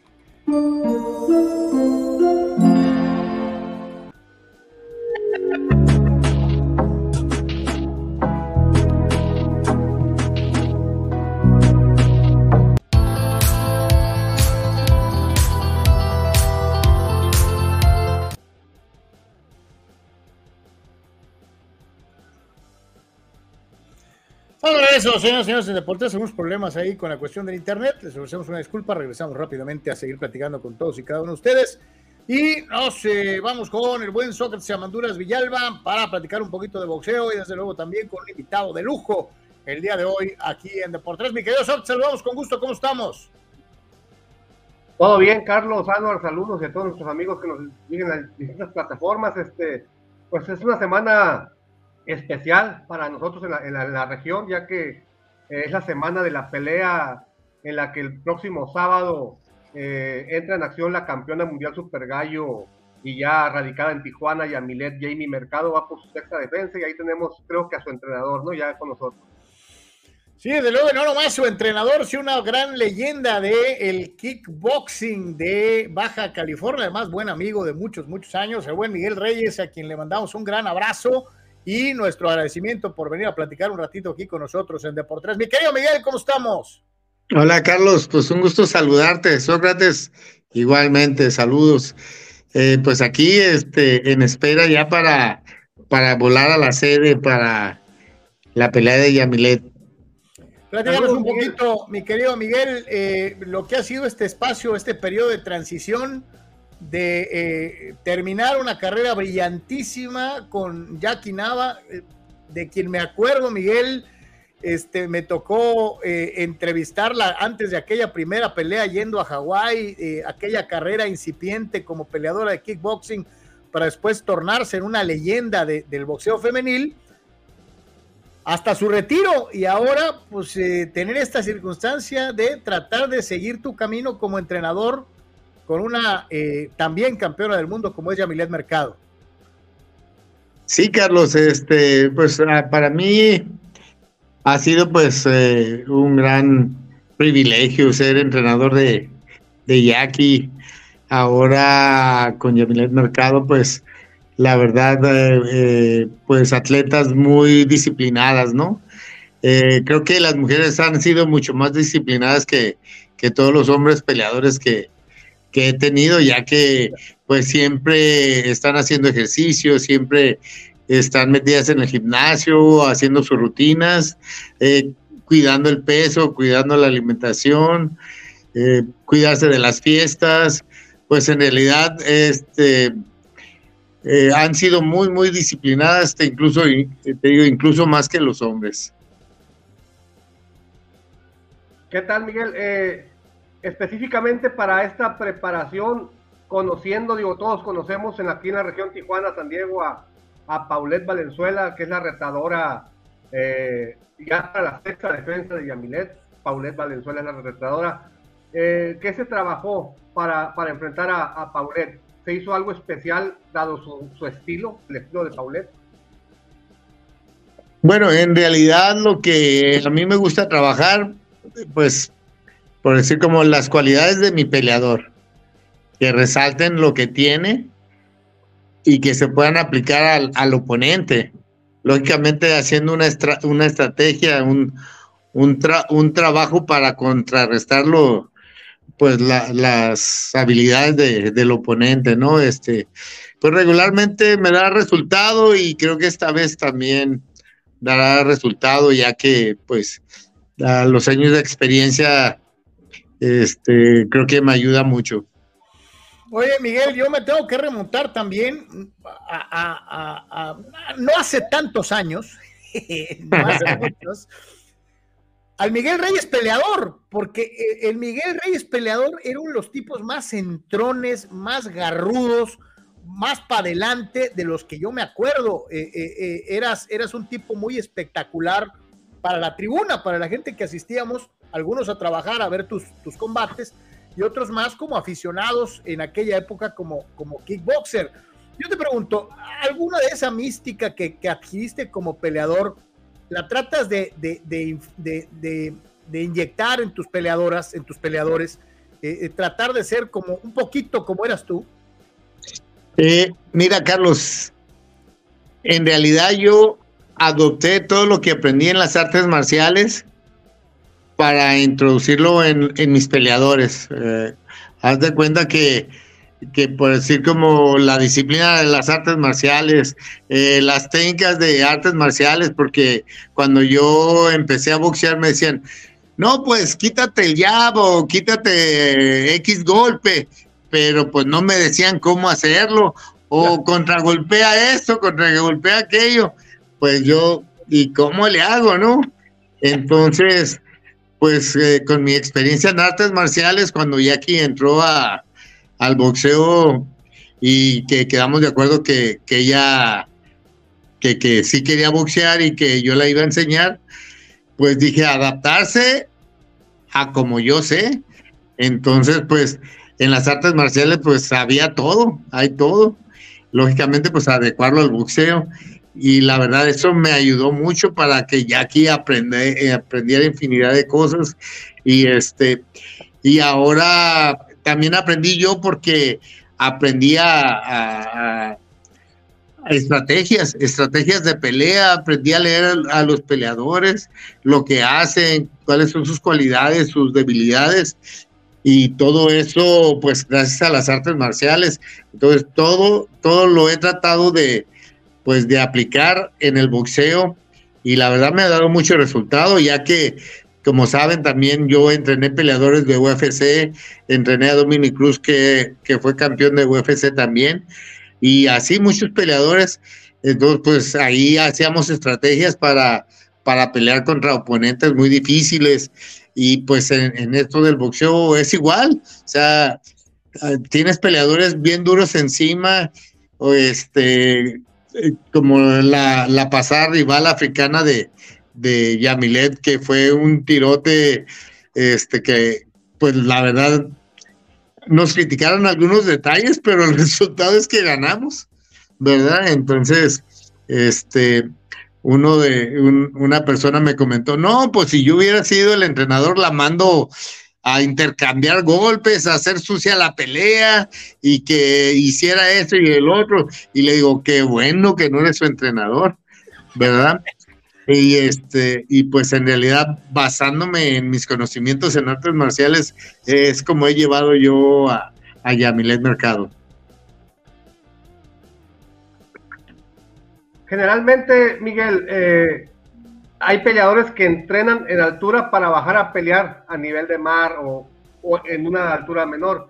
En este caso, que el campamento es en Tijuana y la pelea en Cuernavaca, no, no, no le pega al deportista de alto rendimiento ese cambio de altura rumbo a un compromiso importante. Oh, mira, Sócrates, eh, ahorita en este momento lo menos que nos preocupa, no nos preocupa ese detalle, porque, pues como saben, Yamilet vive en Chihuahua, que es altura, ¿verdad? Ella viene a prepararse, pues, hacemos todo su preparación física, su, su estrategia de pelea, su, su, su entrenamiento de boxeo, pero pues eh, en las últimas peleas se ha visto que no le afecta nada porque pues ella ya viene de la altura. Posiblemente le pudiera afectar a su oponente, pero pues las dos están en, en, igual circunstancias y este y la que vaya mejor preparada pues es la que la que va a ganar tanto técnicamente como de condición, ¿no? Eh, oye, Miguel, una, aquí una pregunta. Dicen que eh, en ocasiones de las derrotas ganas más de lo que podrías eh, llevarte en una victoria fácil. Yo te preguntaría qué tanto ha modificado o ha mejorado o has considerado cierto o falso que Yamilet creció después de la pelea con Amanda Serrano. Mira, eh, creo que sigo insistiendo en el, en el modo de entrenamiento, en la estrategia que uno prepara, en las cualidades que tu peleador tiene y en lo que en los defectos o detalles que tiene el oponente.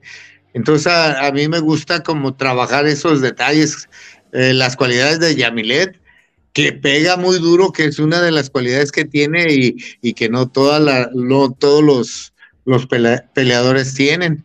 Imagínate eh, una mujer que pega tan duro y esta Amanda Serrano que sintió la pegada y ya no quiso entrarle al intercambio.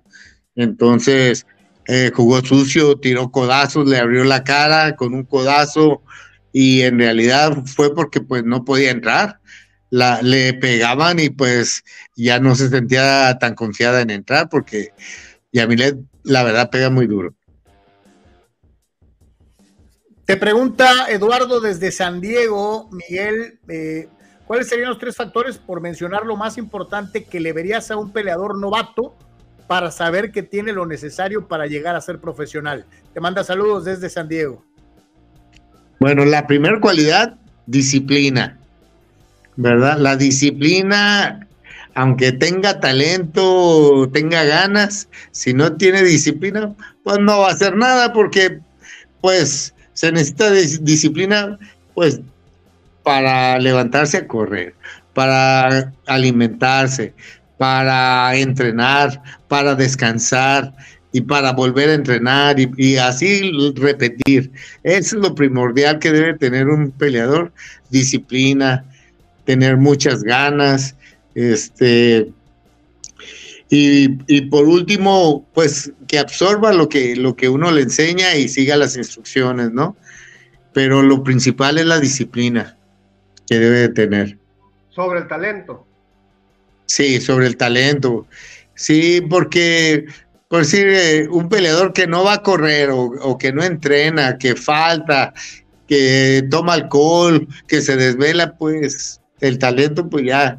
¿Tú dirías que hay más peleadores talentosos que se quedan en el camino por falta de disciplina? Ah. Sí, podría ser, podría ser. La disciplina es muy importante. Este, si, si quieres tener este algún resultado futuro, pues primeramente disciplina, perseverancia, echarle ganas y todo lo, lo que es necesario, pues este, tengo una frase que, les digo ahí a, a, todos este, en el gimnasio, que no aprendan mil técnicas, que practiquen mil veces una técnica para que les salga, porque pues los mandas a tirar eh, ganchos al cuerpo y te tiran volados, pues no, no les sale o, o le decimos de una manera que cubra un golpe y, y lo hace diferente, pues entonces, eh, sí, el, talento te sirve cuando es disciplinada la persona, ¿no? Eh, eh, igualmente, Eduardo ahonda en la pregunta, dice, ¿por qué será que la UFC da la perspectiva de ser más salvaje que el boxeo? O sea, tú ya viviste las dos etapas, mi querido Miguel, o sea, fuiste peleador de kickboxing, yo me acuerdo, Muay Thai, sin protectores. También hiciste full contact como peleador con protectores. Eh, eh, y después le te metiste muy duro en las artes marciales mixtas, tanto como maestro, como, como inclusive como peleador alguna vez. Sí, peleé, peleé también. Eh, te Mira, ¿por qué hay esta impresión? No, bueno, yo creo que es impresión nada más porque el, el golpe es más contundente, pero la verdad, te voy a decir, y muy honesto, el boxeo es mucho más peligroso que, que cualquier otro deporte. El, el, las artes marciales mixtas es contundente. O sea, te pegan, te tumban y te dan uno o dos y se acabó la pelea. Y en el boxeo, haz de cuenta que entrenas, puro sparring, entrenas pues, tus técnicas, te entrenas sparring, eh, por decir cuando eres amateur, y luego ganas una pelea y otra vez sparring, eh, costales, técnicas, sparring, costales, técnicas y luego en profesional pasa una pelea, fue dura la pelea, a lo mejor te tumbaron, te dieron cuenta de protección, te dieron chance de levantarte para seguir peleando, te volvieron a, pegar, a lo mejor ganaste la pelea, a lo mejor perdiste, y si ganaste, pues prepárate para, te dan un tiempo de, de descanso y prepárate para la siguiente pelea y otra vez a repetir el ciclo. Y lo que no pasa en artes marciales, en artes marciales mixtas, pues hay días de entrenamiento de lucha, hay días de entrenamiento de, escapes, días de entrenamiento de, boxeo, de kickboxing, de derribes, o sea, un, abanico de, cosas que tienes que practicar. Entonces, es mucho más la recuperación que tiene tu cuerpo físicamente como mental, ¿no? Sí, eh, estaba pensando, me acordé que el otro día eh, Mauricio Sulaimán mencionó que Yamilet era la campeona mundial femenil con más tiempo en el reinado, que son ya tres años, o creo, ¿no? Como campeona del mundo.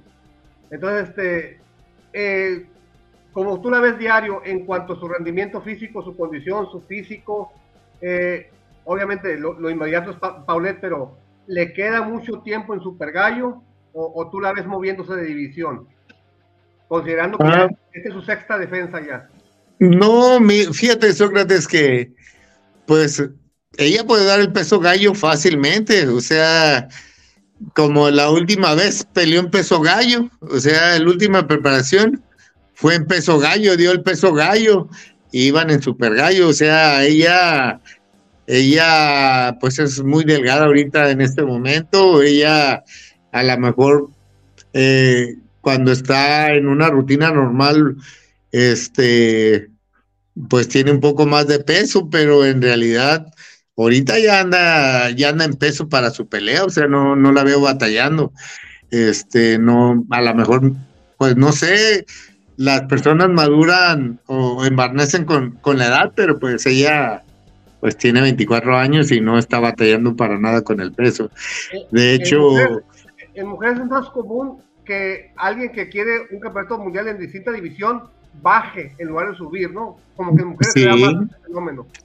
Creo que, creo que eso sería como algo que está pensando ella en una división abajo, no en una división arriba. sí, Pregunta, eh, bueno, te, te manda a saludar Marco Verdejo, ex, ex basquetbolista profesional. Dice, saludos. Lo, que menciona, dice, la disciplina tarde o temprano vence al talento, dice Marco, eh, eh, hablando de lo importante que es el factor que tú tanto has resaltado el día de hoy. Eh, Eduardo pregunta, ¿dieta basada en carne o basada en vegetales antes de una pelea? En carne. bueno, es una mezcla de alimentos, ¿no? Se necesitan todos los, nutrientes para tener un, un, organismo fuerte, ¿no? Ya sea las proteínas, todos los las verduras que tienen sus vitaminas y sus pues todos los componentes, ¿no? Este ¿Cuándo, te vas, Miguel? ¿Ahorita? Eh, creo que mañana, creo que mañana en la mañana. Ahorita me van a confirmar. ¿Y la pelea va a ser el fin de semana? La pelea es el sábado. El sábado. Eh, ¿Sobre qué, si se puede mencionar un factor, sobre qué podría eh, estar la clave de ver a Yamilet sobre Paulet? técnica, estilo, velocidad, poder, o sea, ¿qué factor crees tú que dices en este Yamilet supera a Paulet claramente? Ah, ese detalle no te lo voy a decir. No, pues. Mira. No, no vaya a estar el otro equipo oyendo. No, pues oye, aunque se oigan. La, la- la información vuela, mi querido Sócrates. Ajá, no, no, no, no. Eh, pues nosotros vamos con nuestro plan de pelea. No te lo voy a decir cuál va a ser, pero Claro. lle- llevamos un plan de pelea y, y esperemos que, que dé resultado como siempre. Eh, bueno, en todas las, las últimas, pues creo que en todas, lleva, ya llevamos como cinco defensas con ellas. Este peleó eh, con, con esta Amanda Serrano en una división más alta y ya ves que no le pudo, o sea, no le pudo hacer gran daño. De hecho, fue la cortada la que, la que estuvo, la que a lo mejor marcó la diferencia con, en la pelea, pero fue un codazo ya revisando la pelea. En el momento no sabíamos qué había sido, pero fue un codazo que le metió. O sea, es un juego sucio. Y eso fue por desesperación de que, de que no podía hacer daño. ¿Verdad? Entonces, eh, pues no te puedo platicar qué, cuál es nuestra estrategia, pero te puedo decir que pues vamos dispuestos a ganar. O sea, vamos a ganar, vamos a, a eso. Vamos a pelear para ganar. Oye, Miguel, Sí. otra, otra participación del público ahora es Salvador Zárate, que yo creo que está impresionado porque aunque ya está retirada, dice, ¿cuántos kilómetros corre diario Jackie? Todos los días la veo en el CREA corriendo y eso que ya se retiró, chava. Eh, Pero eh, eh, Mi- Miguel no me va a dejar mentir, desde muy chavita siempre fue muy, muy disciplinada, ¿no? Este, desde que era kickboxer siempre fue muy disciplinada, ¿no? Siempre es, es que eh, eh, fue algo que, le prometió a su papá y, y que iba a ser campeona, lo logró, ya se retiró, pero en su mente, pues es una persona muy sana, ella es una persona muy sana, en su mente no está como que, como que ya darse, tirarse a, a dormir, sino ella sigue teniendo sueños y ahora ya ves que anda pues este en, en los concursos esos de televisión y, y, pues ella sigue siendo una atleta de, de alto rendimiento. O sea, no, no, no la veo parada pues haciendo, haciendo el quehacer en casa, ¿no? Oye, lo que mucha gente no sabe, Soc, amigos, es que eran dos peleadoras, no una. Eh, eh, eh, al momento en que surge Jackie, en tu establo, en tu escuela de artes marciales, estaba Brenda también, que era extraordinaria. Las dos eran muy, muy buenas. Una siguió, la otra se quedó, eh, eh, pero no era una, eran dos. No, pero eh, cada una hizo su vida por separado, diferentes situaciones, pero pues eh, como Brenda fue medalla de bronce en Tailandia en el campeonato mundial en el 2002, ella fue sparring de Jackie, este, y ahora el tiempo que estuve yo en la comisión de, de box aquí en Tijuana como comisionado de artes marciales, era juez, era juez de artes marciales mixtas, era referee de las peleas de kickboxing y de Muay Thai. De hecho, ahorita ya debutó en Estados Unidos como referee de, de Muay Thai. O sea, carreras diferentes, pero pues siguen todavía en el ambiente. Pues mi querido Miguel, eh, te Oye, dejamos. Dice, que Jackie no se queda en su casa a hacer el quehacer, pues para eso tiene a Mario. ¿Cómo se va a quedar en casa? Saludos al buen Mario también. este, Saludos, Oye, Mario. Miguel, una pregunta que me han hecho. ¿A qué edad un padre de familia debe de permitirle a un niño o a una niña empezar una práctica de deportes de contacto? De deportes de A los cinco años. Cinco años. A los cinco años debe de empezar. Sea niño o niña. Niño o niña, ¿por qué? Hoy en día tenemos más problemas que nunca para la coordinación de coordinación motriz de los niños. No saben cuál es su derecha, cuál es su izquierda, no saben hacer brincos de, de abrir y cerrar, saltar, correr. La verdad que que yo este, recomiendo mucho que empiecen desde los cinco años. No los dejen nada más en la tableta, no los dejen solamente en el teléfono. Tienen que empezar cualquier actividad, cualquiera que sea, correr, saltar, nadar, este, fútbol. El, el deporte del fútbol es muy, muy, este, popular, llévenlos al fútbol, el boxeo, el kickboxing. Yo sé que hay lugares donde no lo reciben tan pequeños, pero hay otros que sí. Entonces, la verdad es muy preocupante porque yo en esto, en estos tiempos son los tiempos que más problemas tengo para enseñar a los jóvenes o niños a, incluso señores, a para enseñarles a moverse. Mi querido Miguel, que haya mucha suerte en este viaje eh, con, con, Yamilet y que Dios te bendiga como siempre y a ver qué día abrimos una mesa de recuerdos de mesa de, artes marciales porque estoy seguro que tendríamos un millón de anécdotas que platicar sobre tu época de peleador, sobre grandes este, eh, funciones que se dieron, sobre todo en el Muay Thai. Hace ratito que dijiste, no, es que está más bravo el boxeo que las artes marciales mixtas. Estuve a punto de interrumpirte porque yo creo que no hay más duro y pesado que el Muay Thai, mi querido Miguel. Es que la pelea es dura, pero ah, recuerda que todo el castigo es repartido a las piernas, al cuerpo y pues a la cabeza también. Y esa es la diferencia, el boxeo es puro castigo a la cabeza. Al cuerpo sí, pero pues ya sabes, todo es al cuerpo o cabeza, cuerpo y en el Muay Thai y el kickboxing repartido a todo. Entonces te pueden tumbar con una patada a la pierna en el kickboxing, en el Muay Thai, ¿verdad? Entonces, por eso yo lo comento, porque ya, ya estuve en todos los deportes de contacto, he sido coach de todos los deportes de contacto. Y la verdad, pues eh, para mí, personalmente, no tienen que, que seguir como mi opinión, pero para mí personalmente, como ahora que soy entrenador, como coach, eh, pienso que el boxeo es un deporte pues más peligroso. Podría decirlo más mortal que los, los otros deportes, ¿no?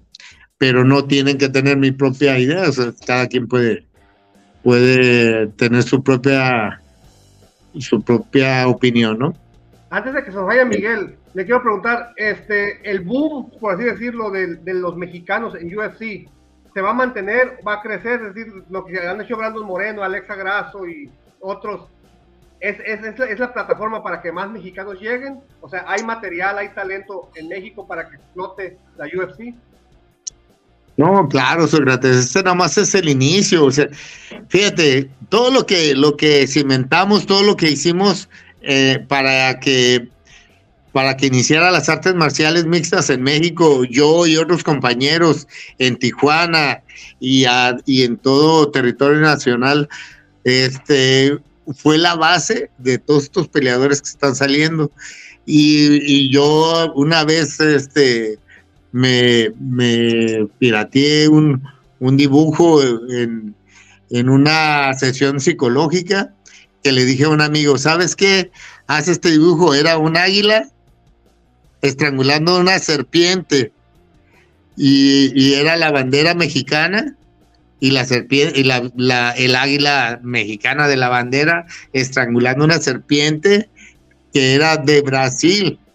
Y fíjate quién ganó, a quién le ganó Brandon Moreno, a un brasileño. Y, y ahí la tengo en el gimnasio, luego que vaya hasta le enseño y, no lo vas a poder creer que eso, eso lo, lo imaginé hace 20 años, ¿no? Pero eh, México va a crecer, vamos a ser muy competitivos en ese deporte. Mi querido Miguel, como siempre, muchísimas gracias. ¿Sabías tú, Sócrates, que Miguel, aparte de todo, es extremadamente paciente? Yo hacía guantes con Miguel cuando entrenaba en su gimnasio y me tenía una paciencia que no te imaginas. Y, compasión también te tenía, ¿no? No, no, muchísima compasión. Me acuerdo, me, me hacía corretearlo como loco arriba del ring y era un ring chiquito y se las ingeniaba para salirse y me traía loco, me dejaba con la lengua de corbata cada vez que me subía a entrenar con el buen Miguel. Abrazo grandote, mi querido Miguel, y muchas gracias. gracias Abrazo también. Gusto de saludarlos. Igualmente. Estamos viendo. Te veo pronto para enseñarte mi, mi dibujo. Órale, éxito. Dale, hasta luego. Gracias, nos vemos pronto.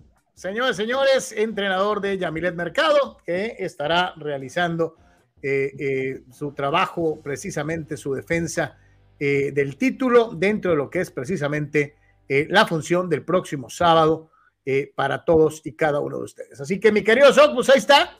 Este, el buen Miguel, que sigue, sigue siendo un, tipo muy estudioso, muy, muy. muy remontaste algunos años en la entrevista, ¿verdad? Sí, cómo no, no. Es, ah, que a, Sócrates, yo lo vi pelear. Sí, sí, lo vimos. Muchas veces. Y era un peleadorazo, un peleador muy divertido. El maestro Lee. Sí, te acuerdo, en la época de Roberto Lee, claro, exacto. El auditorio se llenaba con White Thai, no con. Con White Thai se llenaba el auditorio. Sí, era, eran años extraordinarios. Y luego, poquito después la época de, de Cerna y Armas, poquito después unos años después, Ángel Gutiérrez. Luego salió, pues, eso el, luego salió el, Pedro Pitbull Fernández, o sea, una serie de peleadores muy, muy buenos, muy, muy interesantes para la afición en Tijuana. Este, pues carnal, ahora sí que eh, eh, ahí estamos de regreso y Sócrates, como siempre, agradecerte mucho que nos hayas tenido a Miguel el día de hoy. Eh, no, gracias a, ustedes. Este, es semana de, de pelea. El viernes platicamos un poco más a fondo de, de lo que esperamos de Yamilet y Paulet. Y también el mismo sábado va a defender sus campeonatos mundiales de peso completo Alexander Yusik. Entonces vamos a ver. Oye, hasta que se va a pelear.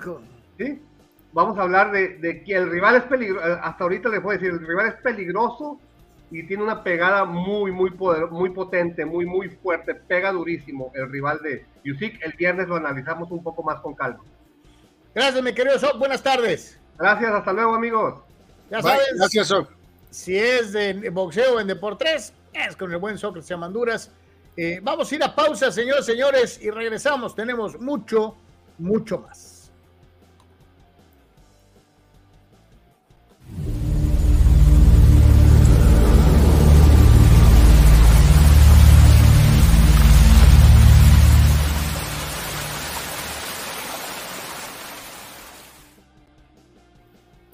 Carlos, ¿cómo puedo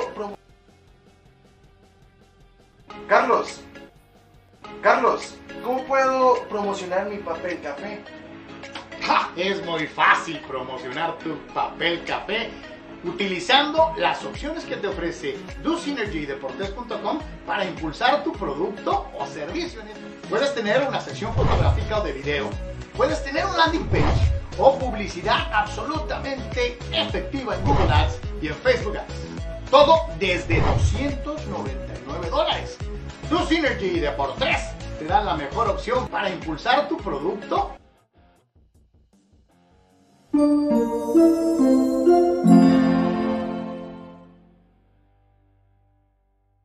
En Proveer, el proveedor del herrero, nuestros clientes son lo más importante. Como Pedro. Hola Pedro, ¿cómo estás? Bien, gracias. ¿Cuánto tiempo tienes viniendo a Proveer buscando los materiales que necesitas? Estamos hablando de cuatro o cinco años más o menos.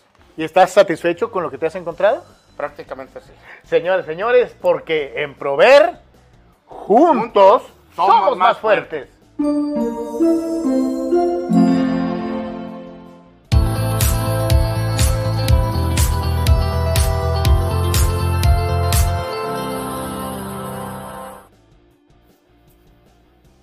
Tache en Deportes después de platicar un buen rato con, el buen Miguel eh, Reyes, un gran entrenador, la verdad, y un gran peleador en su época. Vámonos a un día como hoy, agosto 22, 22 de agosto. Hoy está como más tranquilo que otros días, ¿no? Eh, pues algo, algo. Este, eh, sí, hay días que son más, mucho más cargados. Empezamos eh, entonces con lo de los eventos.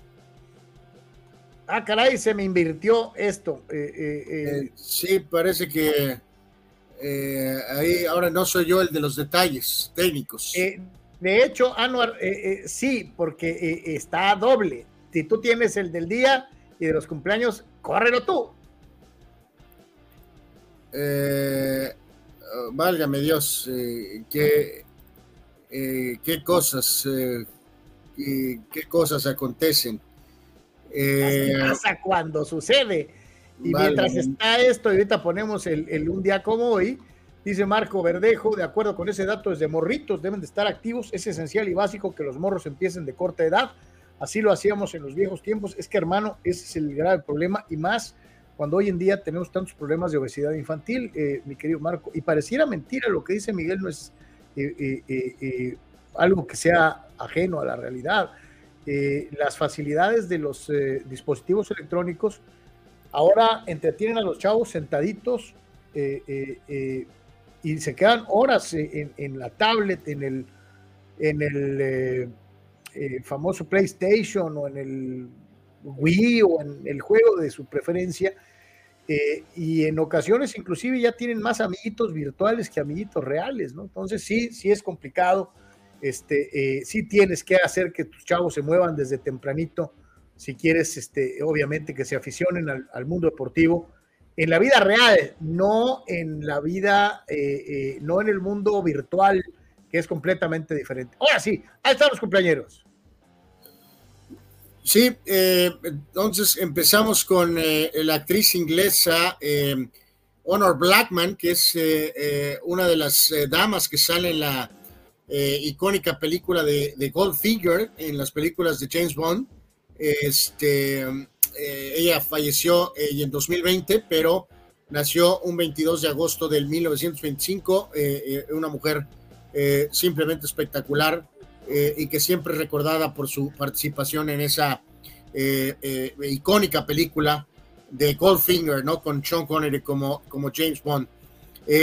nacido en 34, un nombre que recordamos, yo creo que muchos, Carlos, cuando apareció la famosa guerra de Irak, ¿no? La primera guerra de Irak, este, el comandante supremo norteamericano Norman Schwarzkopf, eh, yo creo que todos recordamos ese nombre de, este general. Él nació en 34, falleció en 2012. Eh, reiteramos, fue el comandante supremo de las Fuerzas Aliadas en la Guerra del Golfo. Eh, en el tema deportivo, gerente general Pat Gillick nació en 37, fue el artífice de la creación de los Blue Jays de Toronto, campeones de 92 y 93, y también tuvo que ver ahí algo en la creación de los Phillies de eh, los dos, de finales de los 2000 que llegaron a tener excelentes resultados. El, legendario Carl Jastrzemski, Hall of Famer, eh, nació en esta fecha en 1939.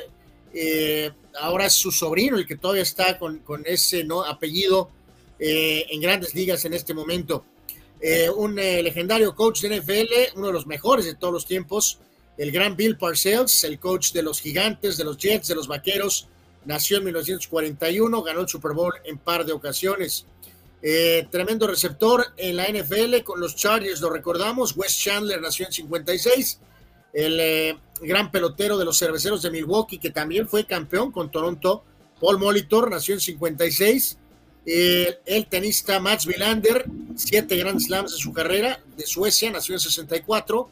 Eh, Rob Bischke, de, mediocampista de Holanda, eh, a finales de los 80, principios de los 2000, nació en 66. Eh, Ty Burrell, que es actor de cine y televisión en eh, varios eh, proyectos en Estados Unidos.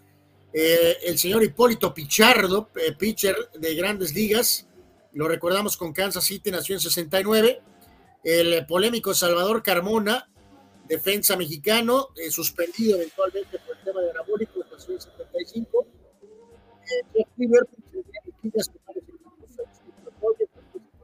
Échate un poquito para atrás. Eh, no me he movido. Eh, Ahí está. Eh, ni siquiera me he movido. Este, estamos teniendo severos problemas con, con la red. Una, una disculpa, la verdad. No sé qué está pasando. Jeff Weaver, pitcher Grandes Ligas en Dodgers, nació en 76. Juan Carlos Medina, mediocampista con Atlas y América, nació en 83. Adam Tillen, receptor con Vikingos, nació en 90. También receptor con Green Bay. Randall Koff nació en 90. La cantante Dua Lipa eh, nació en 95. Lautaro Martínez, el delantero argentino, nació en 97. Y la Melo Ball nació en 2001 en eh, esta fecha de 22 de agosto. Estos son los cumpleaños del día de hoy. ¿Qué nombre? Lamelo. Lamelo. ¿Qué pues? Chale, bueno.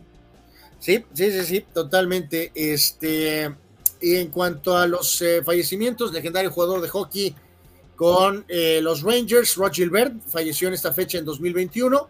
En cuanto a eventos, Althea Gibson, tenista eh, afroamericana, primera competidora en los Estados Oye, Unidos. que esto hay que dejarlo bien claro, ¿eh? Mucho se habla de las Williams y esto, aquello. Antes de las Williams, e inclusive antes de Arthur Ashe, Althea Gibson ya era campeona de Grand Slam. Fue, es un caso eh, de esos extraños en donde un país y muy probablemente una población como la afroamericana no le ha dado el lugar que se merece a Althea Gibson, ¿eh? Sí, sí, totalmente abriendo, abriendo ese camino al ser la, primera jugadora, este, la, bueno, de hecho, eh, dama o varón, primera competidora afroamericana en el tema de tenis en 1950. El eh, gran campeón argentino de automovilismo, Juan Manuel Fangio, lograba su segundo título en el 54, en esta fecha de 22 de agosto. Eh, Roger Maris lo conectaba su home run 50 en 1961, eventualmente rompería la marca de Babe Ruth con de los famosos 61 cuadrangulares. Eh, Dwight Gooden eh, se convertía en el novato 11 en tener más de 200 ponches.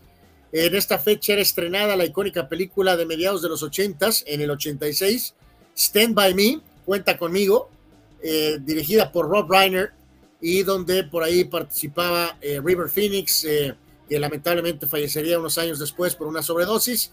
Eh, pues una película que todos recordamos, yo creo, Carlos, de mediados de los ochentas, ¿no? Sí, sí, sigue siendo icónica de una u otra manera, la escena de la vía del tren, en fin, hay cosas muy buenas, Stand By Me, de esas películas que si no has visto, pues te recomendamos que la veas.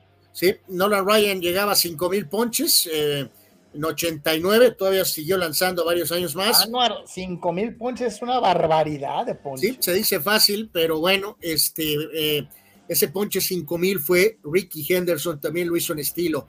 Antes de que apareciera Usain Bolt, Jason, eh, Justin Gatling ganaba los 100 metros planos en los Juegos Olímpicos de Atenas.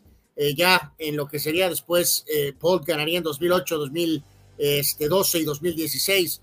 Justin Eran ganaba la medalla de oro en tenis femenil en el 2004 en los Juegos Olímpicos de Atenas. 2007, una de las grandes palizas en la historia de grandes ligas. Texas, eh, los Rangers le ganaban a Baltimore 30 carreras a 3.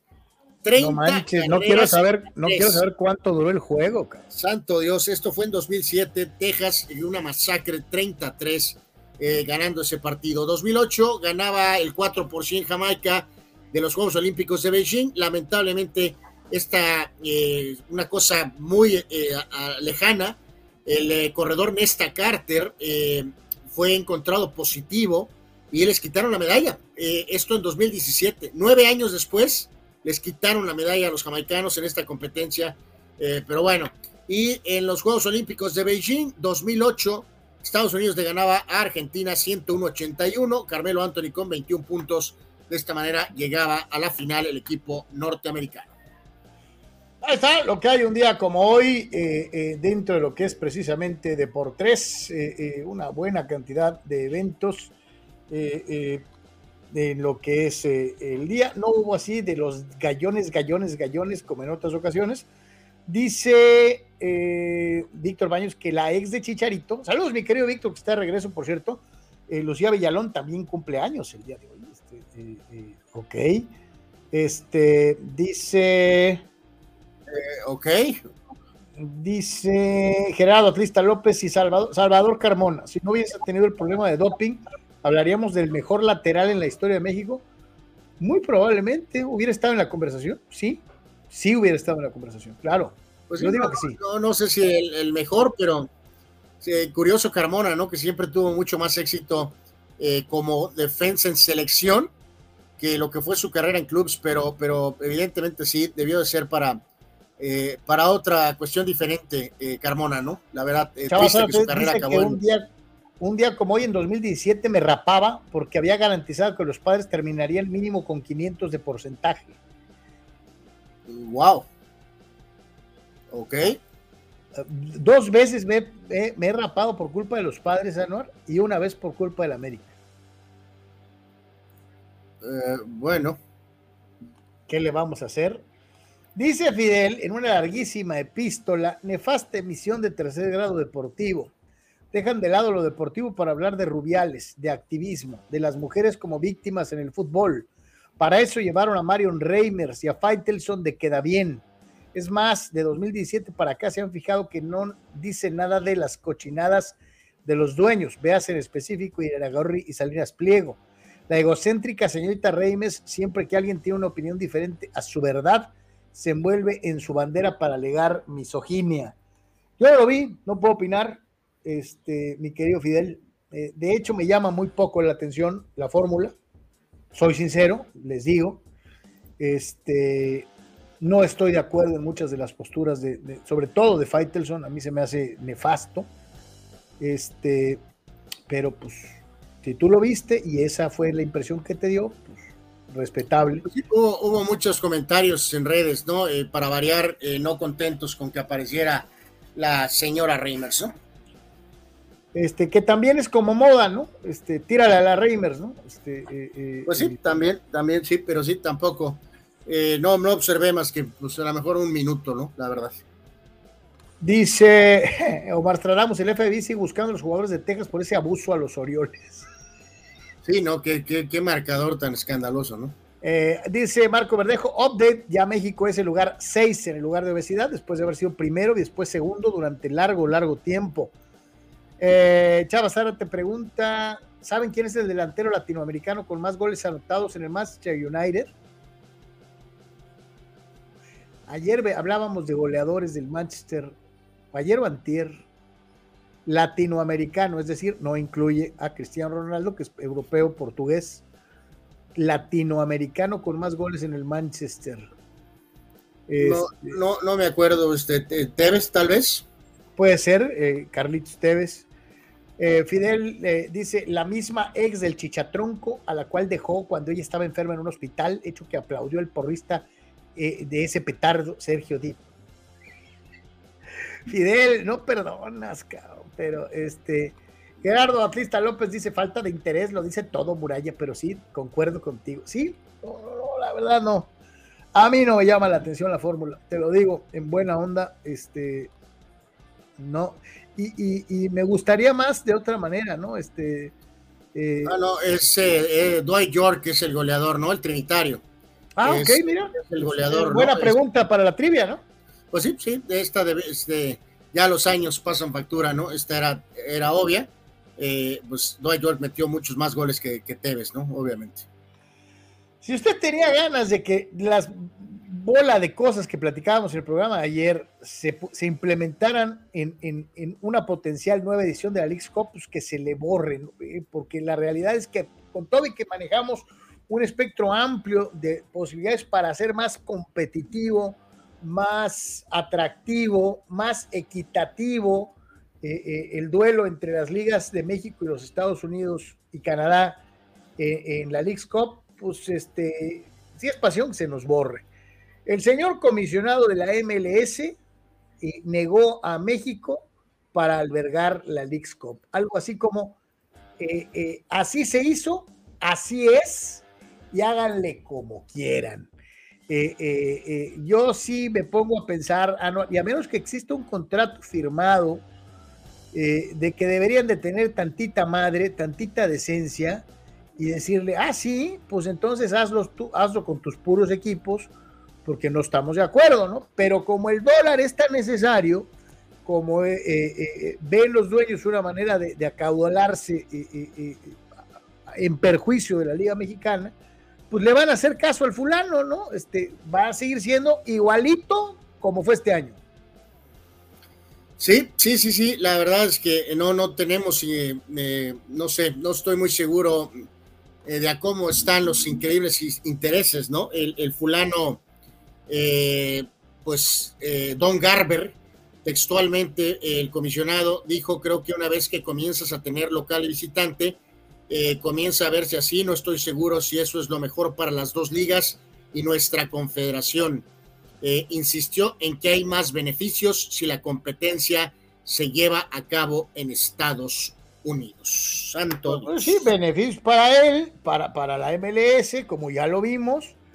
Este, eh, y no con esto estoy demeritando el título obtenido por, por, el Inter de Miami y por Leo Messi eh, simple y sencillamente la competencia sería mejor con otro formato y eso estamos totalmente de acuerdo. No sé si ustedes quisieran que todo siga siendo el torneito de la MLS para que ellos expongan su producto y para que ellos sigan siendo los chichos.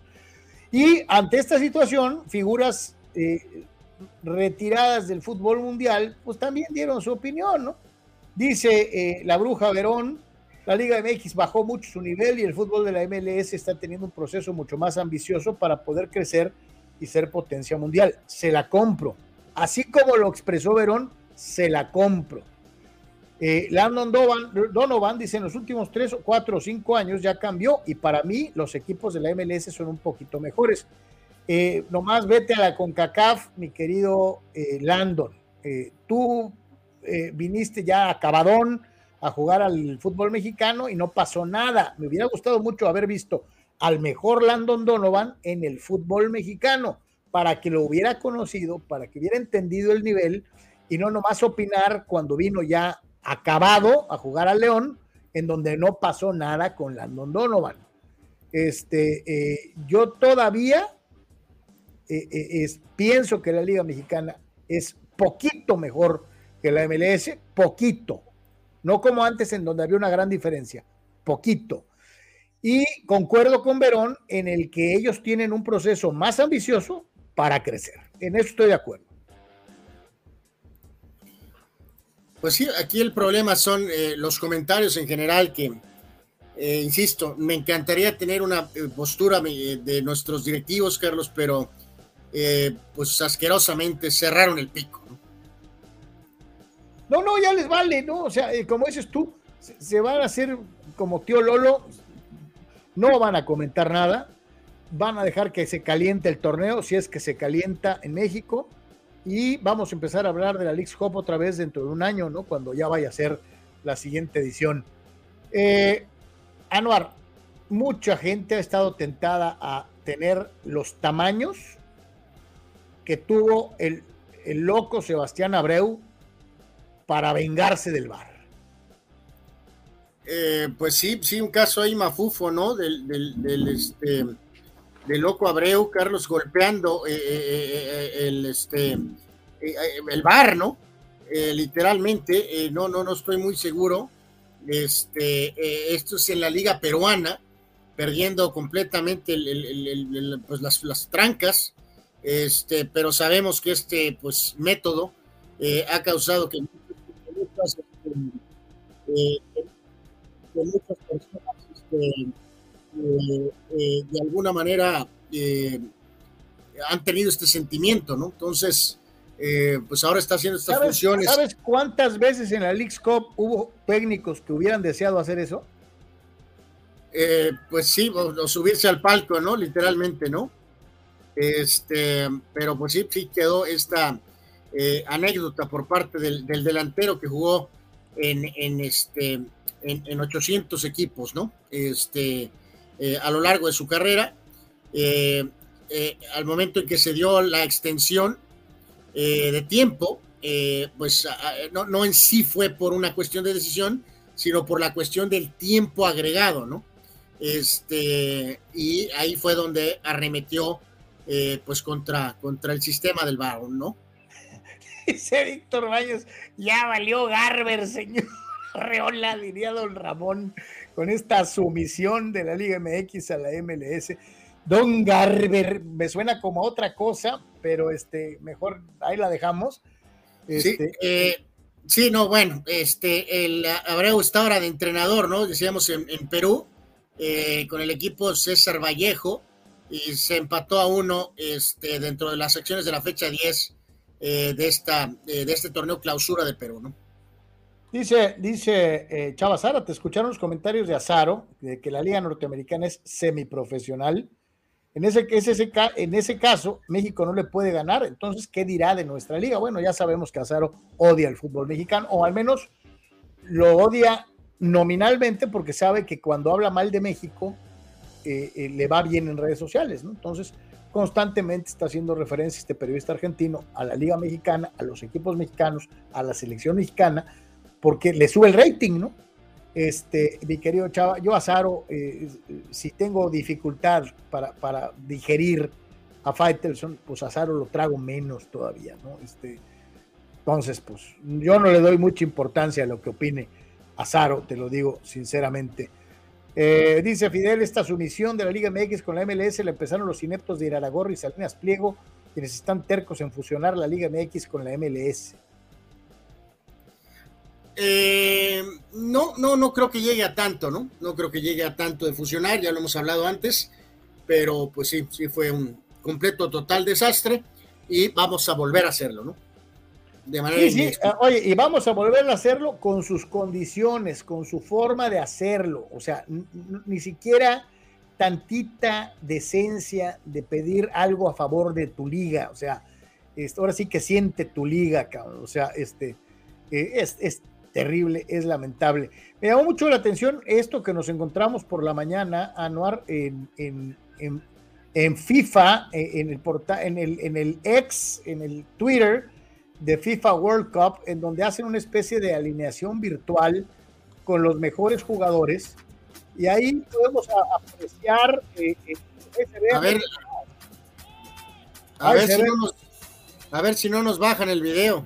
Espero que no, este, ahí medio se ve Memochoa, se ve Messi, se ve una serie de jugadores este, dentro de lo que es precisamente esta presentación. Eh, lo que a mí inmediatamente me brincó fue pues que ponen a Memochoa, ¿no? No ponen a, a, a, nadie más, digo, para que más o menos le, le, caiga el 20 a 2 que 3. Eh, la gente de FIFA sigue enamorada de, de, de Memo de una u otra manera, ¿no? Pues sí, este, creo que están muy conscientes que ha jugado eh, cinco mundiales y tres de ellos de manera eh, pues como titular y con destacada actuación.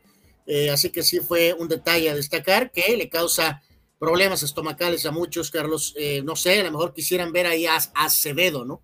este santo Dios. No, ah, no, pusieron a Ter Stegen, no pusieron a, a, ninguno. A ninguno, a ninguno. Pusieron a Ochoa, a Van Dijk, pusieron ahí a, Rudiger, al propio Busquets, pusieron a Messi, a Cristiano, a Modric, a Mbappé y a Richarlison, este que culminó este gol eh, virtual. Este, así que tremendo en reconocimiento para Ochoa, aunque le arda a algunos, ¿no? Oye, que sería, que sería un equipazo, ¿eh?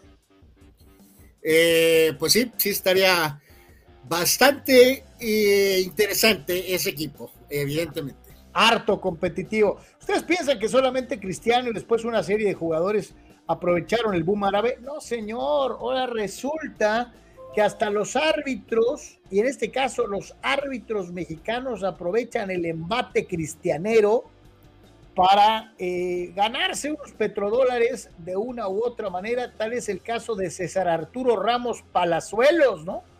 Con la situación de Pitar en Arabia.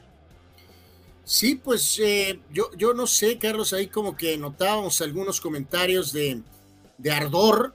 Eh, pues no lo veo mal, ¿no? Si esto está dentro de las posibilidades, tienes tu gafete de FIFA eh, en este caso, él, por ejemplo, estuvo en el partido del Al Ittihad contra el Al Tai eh, de la Liga Saudi. Ahí está este Benzema. Y aparentemente dicen que recibió un pago de 3.800 dólares. Me imagino que, obvio, con todos los gastos también, ¿no? Traslados, hospedajes, comidas. Traslados, hospedajes y todas las comidas, ¿ah, Y, aparte una lanita para tus gastos, ¿no? Eh, exacto, o sea, los 3.800 dólares que, pues, con nuestros temas económicos de nuestro país, pues, pues te echas el viaje, te pagan todo y te ganaste 64 mil pesos por un partido, pues me parece que no debe estar mal, ¿no?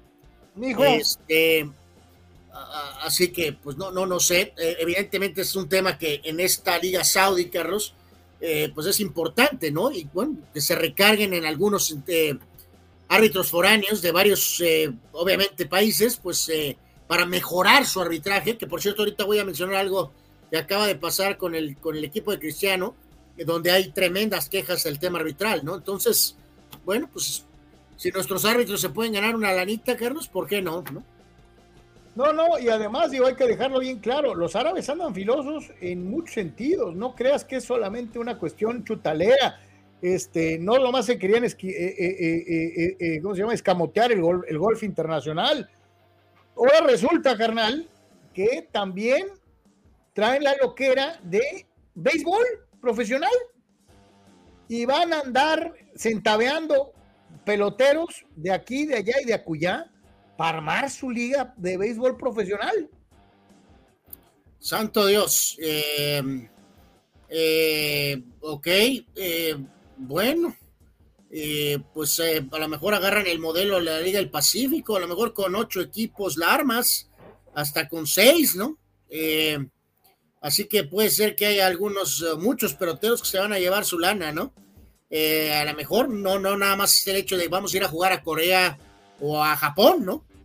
Sino ahora a lo mejor vas a jugar, pues en este caso ahí se ve que en Dubai, este, así que, ok, eh, pues bueno. Tío, nomás para que veas lo que, como dicen por ahí, que poderoso caballero don dinero. Y no te extrañe que muchas de las figuras veteranas acaben jugando allá por un billetote. ¿eh? Absolutamente, eh, cae en el garlito totalmente Carlos Rulseyer, completamente con un problema eh, radical por la presencia de Memo Ochoa, eh, donde dice y utiliza el truco más viejo en el libro, diciendo que Televisa y Bimbo pagaron para que pusieran en ese video a Guillermo Ochoa. ¡Wow! ¡Wow! Pues, eh, no, mi querido Rul, FIFA ya tiene de Kirruris a Paco Memo desde hace un buen rato y lo pone. Y Gerardo continúa diciendo que los que van a tomar control del mundo, Carlos. Eh, yo creo, Gerardo, que hasta se habían tardado ¿eh? en involucrarse en muchas cosas. Eh, pues tienen la lana, tienen ahí el petróleo, Carlos, en pocas palabras, y yo no veo que sea un pecado. eh, pues se abre. Lo que les acabamos de presentar, Mastradamos. Oye, los Saudis ya vieron que también van por una liga de base. Ahorita se lo acabamos de comentar. Eh, eh, dice Chava Agre- que si no querrán los árabes un de por tres árabe para que nos patrocinen. ¡Vámonos! Eh, pues sí, sí, sí, sí, de preferencia en Riad, ¿eh? en Arabia. Prefiero, Dubái es hermoso, pero mejor vámonos a Riad. ¿No te gustaría transmitir arriba de la Torres Petronas?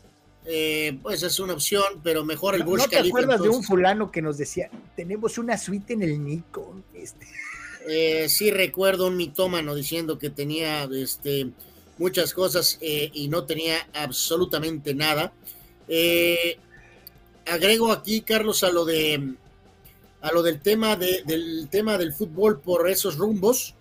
Y ya ves que, o sea, Messi ganó la Leagues Cup, ¿no?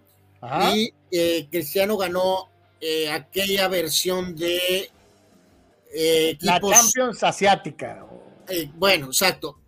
Eh, este juego de hoy es para la Copa de Campeones que, que sí lleva a el Mundial de Clubs eventualmente. O sea, eh, bueno, de todos lados se cuecen cosas, ¿no? Jugó el Al Nazar hace unos un ratito, iban, estaban empatados a dos hasta que en el tiempo de prórroga Talisca marcó el 3 a 2 y después Brozovic puso el 4 a 2. Eh, el partido estuvo muy bravo, pésimo arbitraje. Eh, no le marcaron dos penales al Al Nacer de Cristiano Carlos. Eh, parecía que los querían ejecutar, pero al final sacan el resultado y entonces logran calificar al torneo, donde eventualmente se buscará calificar al Mundial de Clubs. Eh, obviamente toda esta conversación va, Carlos, a que el sueño dorado es que el Inter de Miami califique al Mundial de Clubs y que el Al Nasser califique al Mundial de Clubs. Eh, Obvio. Ya lo veremos al tiempo, pero hoy con problemas, insisto, con un pésimo arbitraje, así está reportado, pero al final sacaron el juego y está en esta competencia, o sea, para competir, ¿no? No es todavía el pase, todavía falta el torneo para ganar el boleto, pero este, ganó el Nazar 4 a 2 hace un ratito. Oye, dice, dice por acá, eh, Chava Zárate, ¿creen que el Chucky Lozano termine en Arabia? No te extrañe. ¿eh? Ah, como estoy viendo, va a terminar en Arabia o va a terminar eh, también con el tema de la MLS. Las probabilidades de ir a España o a este, Inglaterra creo que son microscópicas. Dice Marco, creo que hay que admitir, admirar la carrera de Paco Memo, se ha mantenido a buen nivel y siempre accesible a platicar con la prensa, siempre tratando de mejorar y mantener su nivel. Pues eso lo ves tú, mi querido Marco, porque sabes el trabajo que cuesta. Muchos aficionados nomás se avientan a decir que por Televisa, la realidad es que Memo se ha cuidado muy bien, La actuación apenas este fin de semana en la Serie A fue muy buena. Este, y eso no es de gratis, ¿eh? Este, como bien dice Marco, es trabajar. Sí, sí, totalmente. Está haciendo una gran labor. Víctor habla del tema de que si a lo mejor no se va Otani. No, Otani todavía no, Víctor, pero eh, también hay algún tipo de proyecto de, tienen una especie de, ¿cómo le llamaré? Que pues Dios, ¿no? De liga, supongo, ¿no? De básquet. Porque también eso es algo que eh, es mucho, incluso más fácil de desarrollar eh, que el tema del propio base, ¿eh? Hasta me extraña que no, no se han metido más en el tema del básquetbol, ¿no? En esta, por cierto, ya Neymar está lesionado, ¿eh? parece que se va a tronar un mes, Carlos. No, hombre, qué chulada. Por lo pronto, Neymar es el que tiene el acumulado en traspasos, ¿no? De lo que fue su paso del Santos al Barcelona, del Barcelona al PSG y ahora del PSG al Al eh, Hilal. Eh, prácticamente 400 millones de euros en traspasos. Es la cifra más alta, superando al bultazo de Lukaku, que eh, solamente juega bien en el Inter, pero ya lo vemos ahí. fracasó en Chelsea dos veces, fracasó en Manchester United, eh, pero en fin, ha sido múltiples veces traspasado y tienes el segundo lugar. Cristiano está tercero entre lo que es eh, United, Real Madrid, Juventus, United y ahora Al Nasser. Eh, Dembélé, tres movimientos y brutal suma para tan poca producción. Morata, eh, Coutinho, Griezmann, Mbappé con solo un traspaso está octavo. Santo Dios. y el propio Di María y Slatan como con 40 traspasos tiene el puesto 10, ¿no? Y del lado derecho, habla de los medios más caros, Carlos.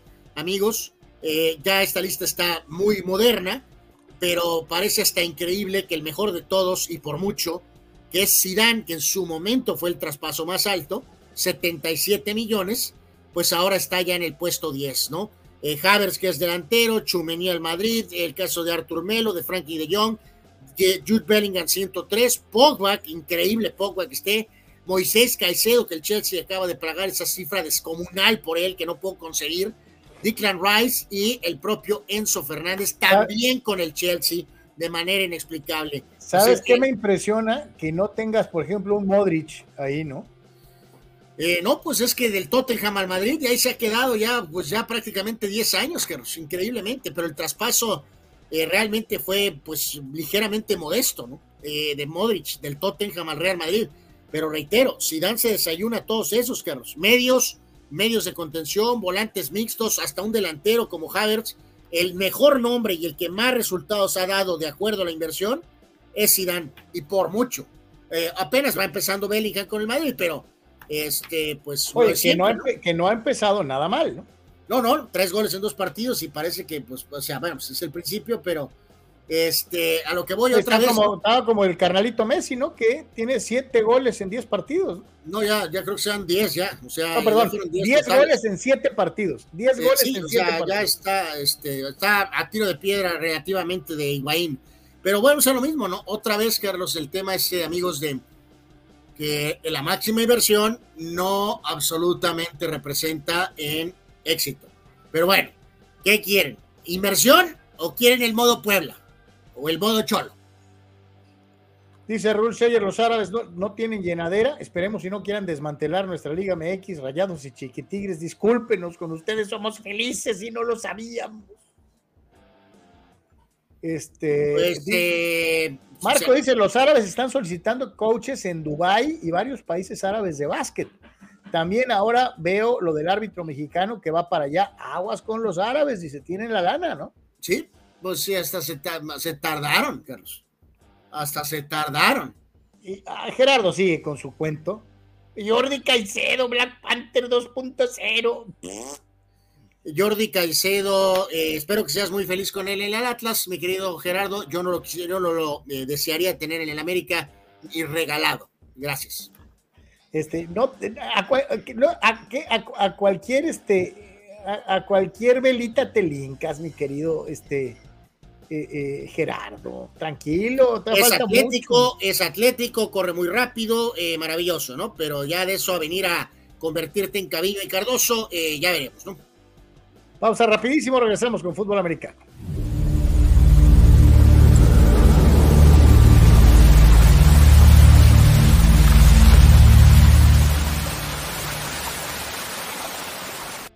Notizona MX.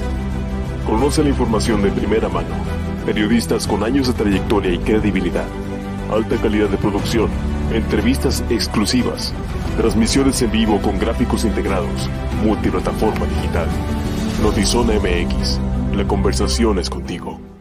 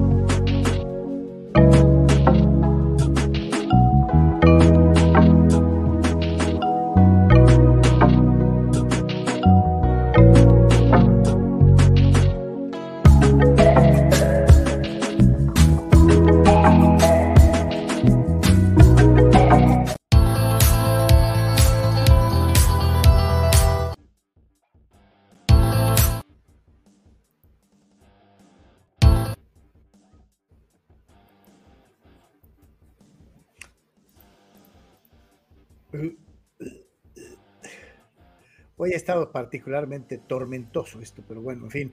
Este, ya estamos de regreso, señoras y señores, y nos vamos a algunas eh, situaciones de noticias y dinámicas en el fútbol americano profesional de la NFL, que ya está a la vuelta de la esquina. Y eh, el día de hoy empezamos con un coreback eh, extraordinario, como es el caso del pelón de oro. ¿Qué tiene que ver Terry Bradshaw con esta gráfica que vemos ahí? Cada equipo más su, la, la selección top 5 de cada equipo más reciente, ¿no?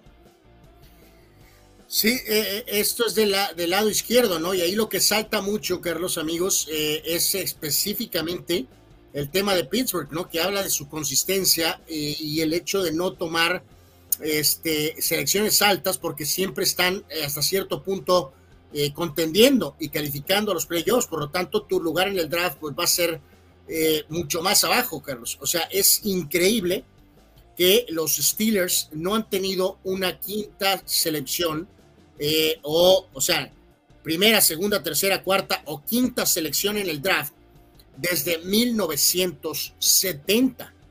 Ve, las fechas de todos los demás. Todos los demás equipos tienen este, cierta, ¿cómo le llamaremos? Modernidad. vamos a decir, son de esta era, ¿no? Eh, absolutamente. Hay algunos por ahí, por ejemplo, eh, Patriotas mismo, eh, de alguna forma, que está en 94, eh, que es también antiguo, pero todos los demás ya están en 2000, pero que los Steelers no han tenido esa quinta selección o para abajo desde el 70, es increíble. Yo no sabía este dato, Carlos, y la verdad sí, sí me sorprendió. porque pues sí, habla específicamente de la consistencia que ha tenido esta franquicia en algunos momentos de vacas flacas como mediados de los ochentas, puede ser que algún trato o algún movimiento a lo mejor los eh, eh, se salieron de, alguna posibilidad, no los se habría que detallar eh, año por año, pero es, es, un dato increíble, ¿no? Increíble. y la este, última selección top 5 fue Terry Bradshaw, ¿no? Que fue primera selección total del draft del 70 y que ganó cuatro Super Bowls. Correcto. Y del lado derecho, también hablando del mariscal de campo Bradshaw, de los 70 de los Steelers, eh, que ganó esos cuatro Super Bowls, eh, aquí señalan, Carlos, quién es em, el último mariscal de campo por equipo eh, que fue All Pro, o sea, designado prácticamente como el mejor de la temporada, por decirlo, ¿no? En la era Super Bowl. No han tenido nunca un coreback All Pro los Titans, Cardenales, Chicago, los propios Vaqueros de Dallas, eh, Detroit, Tejanos, Jaguars, Gigantes, Filadelfia, Seattle y Tampa. Eh, y en este caso también la fecha más prehistórica para uno de tus jugadores favoritos es también el precisamente Terry Bradshaw. No han tenido un mariscal de campo All Pro y ni con toda la carrera de Rotlisberger desde 1978.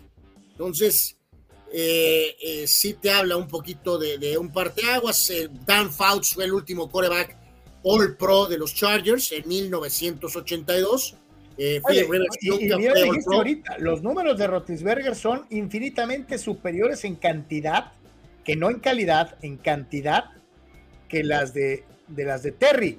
Y lo mismo te diría, los números de Rivers son mucho mayor, eh, eh, eh, mayor en cantidad, pero probablemente no en calidad, ¿no? por pues eso, bueno, ya, ya, hemos, ya hemos debatido ese tema bastante y este, la polémica creo que seguirá. También alguno muy antiguo, el propio Joe Theismann con los Redskins de Washington. Bueno, también te voy a decir una cosa, con todo y lo bueno que llegó a ser Ripien. No, no, no, no, sí, sí, nadie se le acerca a Joe Theismann. Eh, así que bueno, pues ahí está este, eh, este dato. Peyton Manning eh, fue All Pro con Indiana. se, me hace, terrible lo de, lo de Aikman, porque Aikman fue primera selección overall, ¿no?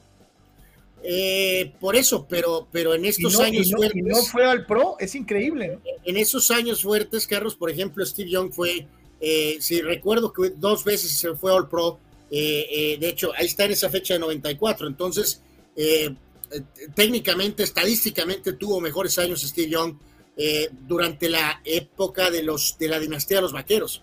Pero aquí la pregunta es quién ganó más y obviamente Eggman te diría, cuentan los anillos, ¿no?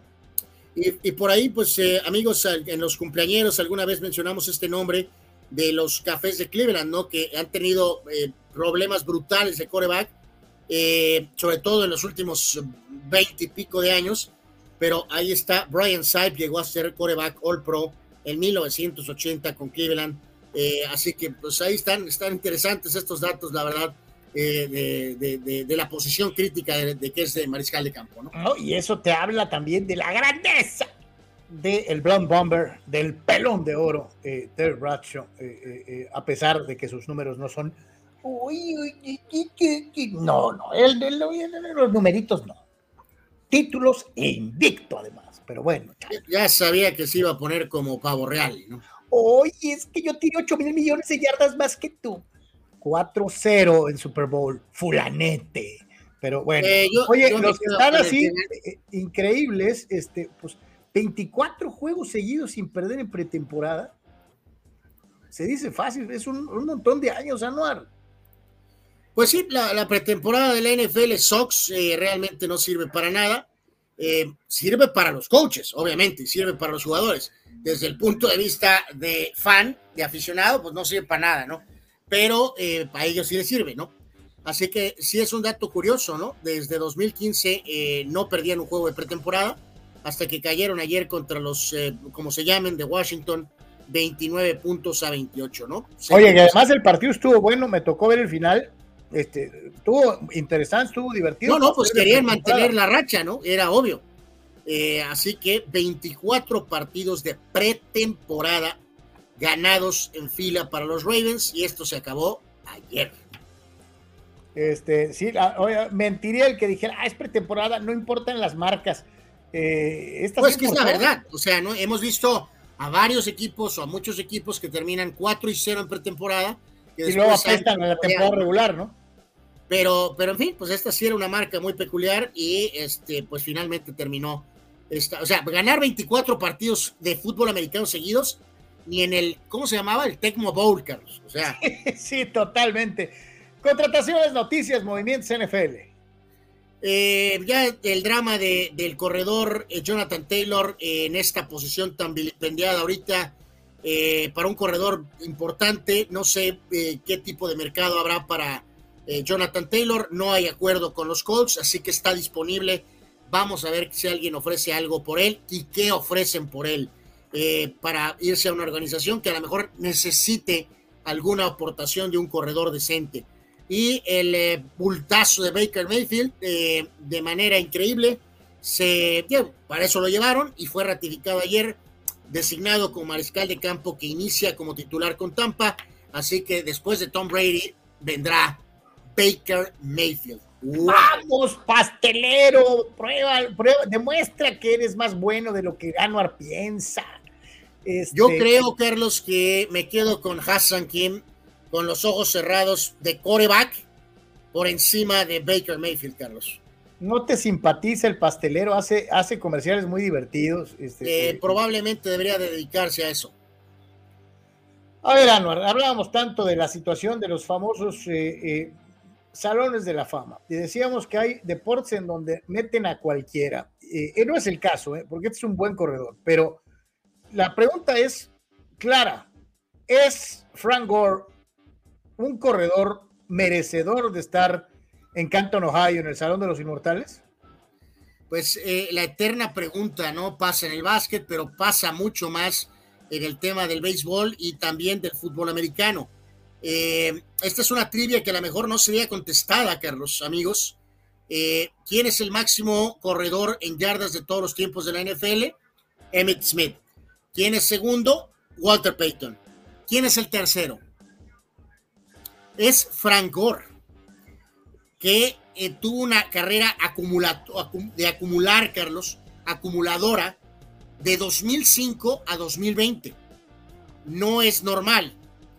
Eh, así que en base a ese acumular, logró llegar hasta 16 mil yardas. Curioso, cerradas, ¿no? Pues yo sí te digo algo, carnal, con todo y sus 16 mil yardas, si tú me pides un corredor de los 49ers, no voy a pensar en Frank Gore, voy a pensar en Roger Craig tal vez, ¿no? Sí, o sea, ya sabemos que la NFL depende mucho de la era, del sistema que utilices. Roger Craig en su carrera, Carlos, está en el puesto 46 con 8.189 yardas. Mientras que Frank Gore terminó su carrera, no nada más con 49ers, sino con otros equipos, con 16.000 yardas cerradas. O sea, el doble de yardas, pero también en el doble de años, ¿no? Exacto. Y lo que dice este gráfico por ahí que está interesando es que eh, normalmente un Hall of Famer llega a tener seis Pro Bowls y probablemente eh, tres equipos All Pro, ¿no? Y en el caso de Frank Gore tiene cinco Pro Bowls, pero tiene niente en All Pro, Carlos. O sea, la respuesta es muy sencilla. ¿Es un gran corredor? ¿Fue un muy buen jugador? Sí. ¿Es un Hall of Famer? Evidentemente no, Carlos. Pero al ser tercero en yardas en la historia, ¿cómo no lo van a meter, Carlos? Y más si en la NFL, hasta tú y yo a lo mejor entramos, Carlos. Ah, no, hay que mandar nuestros números, este, eh, eh, pero bueno, este, eh, digo, la verdad es que sí, muy respetable su carrera, pero no está ni cerca de otros grandes corredores de, no, y sus dos eras. La, la, lista top ten, Carlos, ¿no? Emmett Smith, Walter Payton, Frank Gore, Barry Sanders, Adrian Peterson, Curtis Martin, la Daniel Tomlinson, Jerome Bettis, Eric Dickerson y Tony Dorset. Eh, Jim Brown ya está 11, ¿no? Eh, así que, eh, pues es probablemente el, el, el 11, Carlos, en esa lista. Los cambios, señores, en los casquitos de la división del este de la Conferencia Nacional y cómo se veían antes y cómo se ven hoy en día. les soy sincero, me gusta mucho más el diseño de los gigantes de Nueva York de hoy que el anterior. Y me gustaba más el de Filadelfia de antes que el de ahora. Y me gusta más, con todo y que no es un casco bonito, el de los Redskins que el de los eh, eh, actuales de Washington, que ya no sé ni cómo decirles. Sí, este, eh, en este caso, este, hay, que decirlo, Carlos, que eh, eh, es importante lo de los vaqueros porque ya lo hemos dicho, es increíble que ante a veces tantas asesorías eh, modernas, ridículas, los vaqueros siguen con su mismo uniforme, al menos el uniforme principal, igual los Steelers, igual los Raiders, Carlos. San Francisco, por ejemplo, de esas franquicias muy ganadoras, ya le dio algún tweak a su uniforme, ¿no? Que siguen los colores más o menos prácticamente iguales. Gracias a Dios que eh, no le han movido a lo de los vaqueros, ¿no? Porque es un, casco soberbiamente precioso, hermoso. Eh, me quedo con la versión moderna de Gigantes, que es el lado izquierdo. A mí me gusta más el ochentero que el muy, muy antiguo, que es el de la derecha, que ahora está de regreso. Yo me quedo con el verde más, eh, ¿cómo le llamaremos? Más eh, oscuro. Eh, que ¿Te gusta más el de ahora que el de antes? Que el de antes, ese color más suave, lo usaron mucho en la época de, Jerry, de Reggie White, los, las águilas de A mí me gusta más ese que el de ahora. Sabemos que es estética, pero es muy importante verse bien y verse con un uniforme bonito en todos los deportes. Y obviamente el Redskin es absolutamente icónico, es sinónimo de triunfos, de Super Bowls, Carlos. Oye, y, la porquería esa de Washington Commanders, pues no se para Sin ser muy bonito el de los Redskins. Bueno, pues, es un Redskin. Pues, pero lo que representa eh, eh, eh, es algo extraordinario. Dice Mastradamos, Anuar ya va capeando con Kim al quedarse con él como coreback. Bueno, pues este, sí, sí, sí, este, me quedo con Hassan Kim por encima de Baker Mayfield. Dice Víctor Baños, pero el que brilla sobre todo es el de How About Them Cowboys, hablando de eh, que su casquito es el más chido de toda la división. No, no, no reitero, Carlos, o sea, los, esos tres uniformes icónicos, porque por ejemplo Miami sí mantiene los colores, eh, pero ya le dio toques modernos al uniforme. Este, pero los Raiders, los Vaqueros y los Steelers siguen con su uniforme prácticamente igual, ¿no? Eh, no me digas, utilizando inteligencia artificial, eh, eh, el amo de las redes, Scottie Pippen, este, ahora planteó en la mente de los aficionados.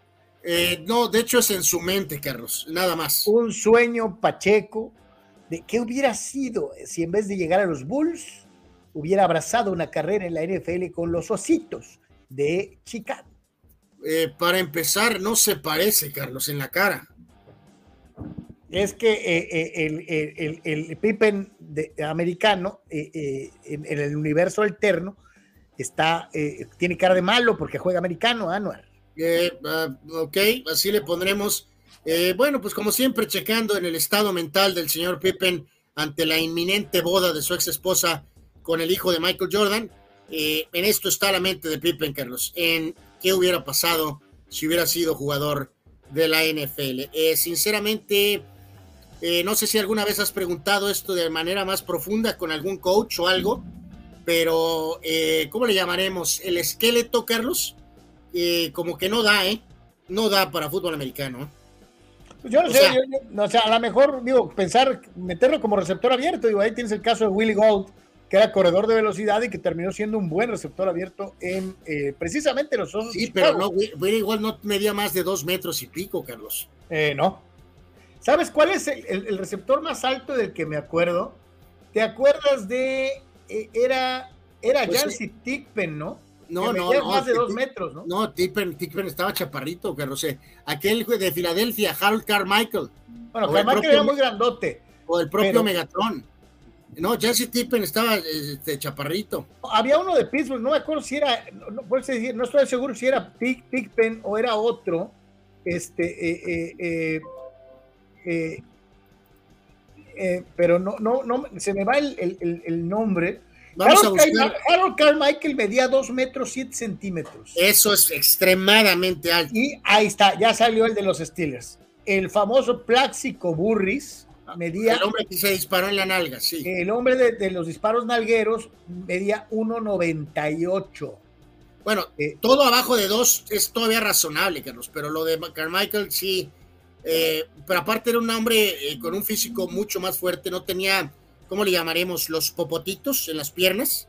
Este, no, no, no, no, no. estaba bien macizo Harold Carmichael.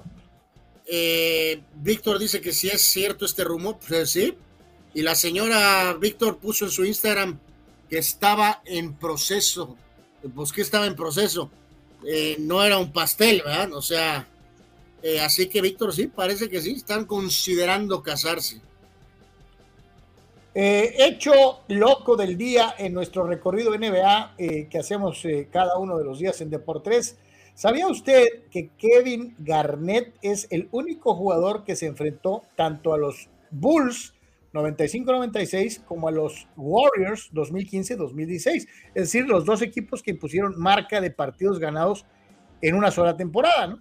Eh, eh, a Garnett le tocó enfrentarse a los dos, a los que ganaron 72 juegos y a los que ganaron, ¿qué? 73, ¿no? Exactamente. Sí, eh, por ahí me llamó esta la atención, la verdad no tenía yo, este, no, no me no tenía el dato, no lo recordaba. Eh, se está 0 y 3 contra los dos equipos. Eh, perdió los dos con Chicago y perdió el que enfrentó ya cuando regresó muy veterano a Minnesota, Kevin Garnett.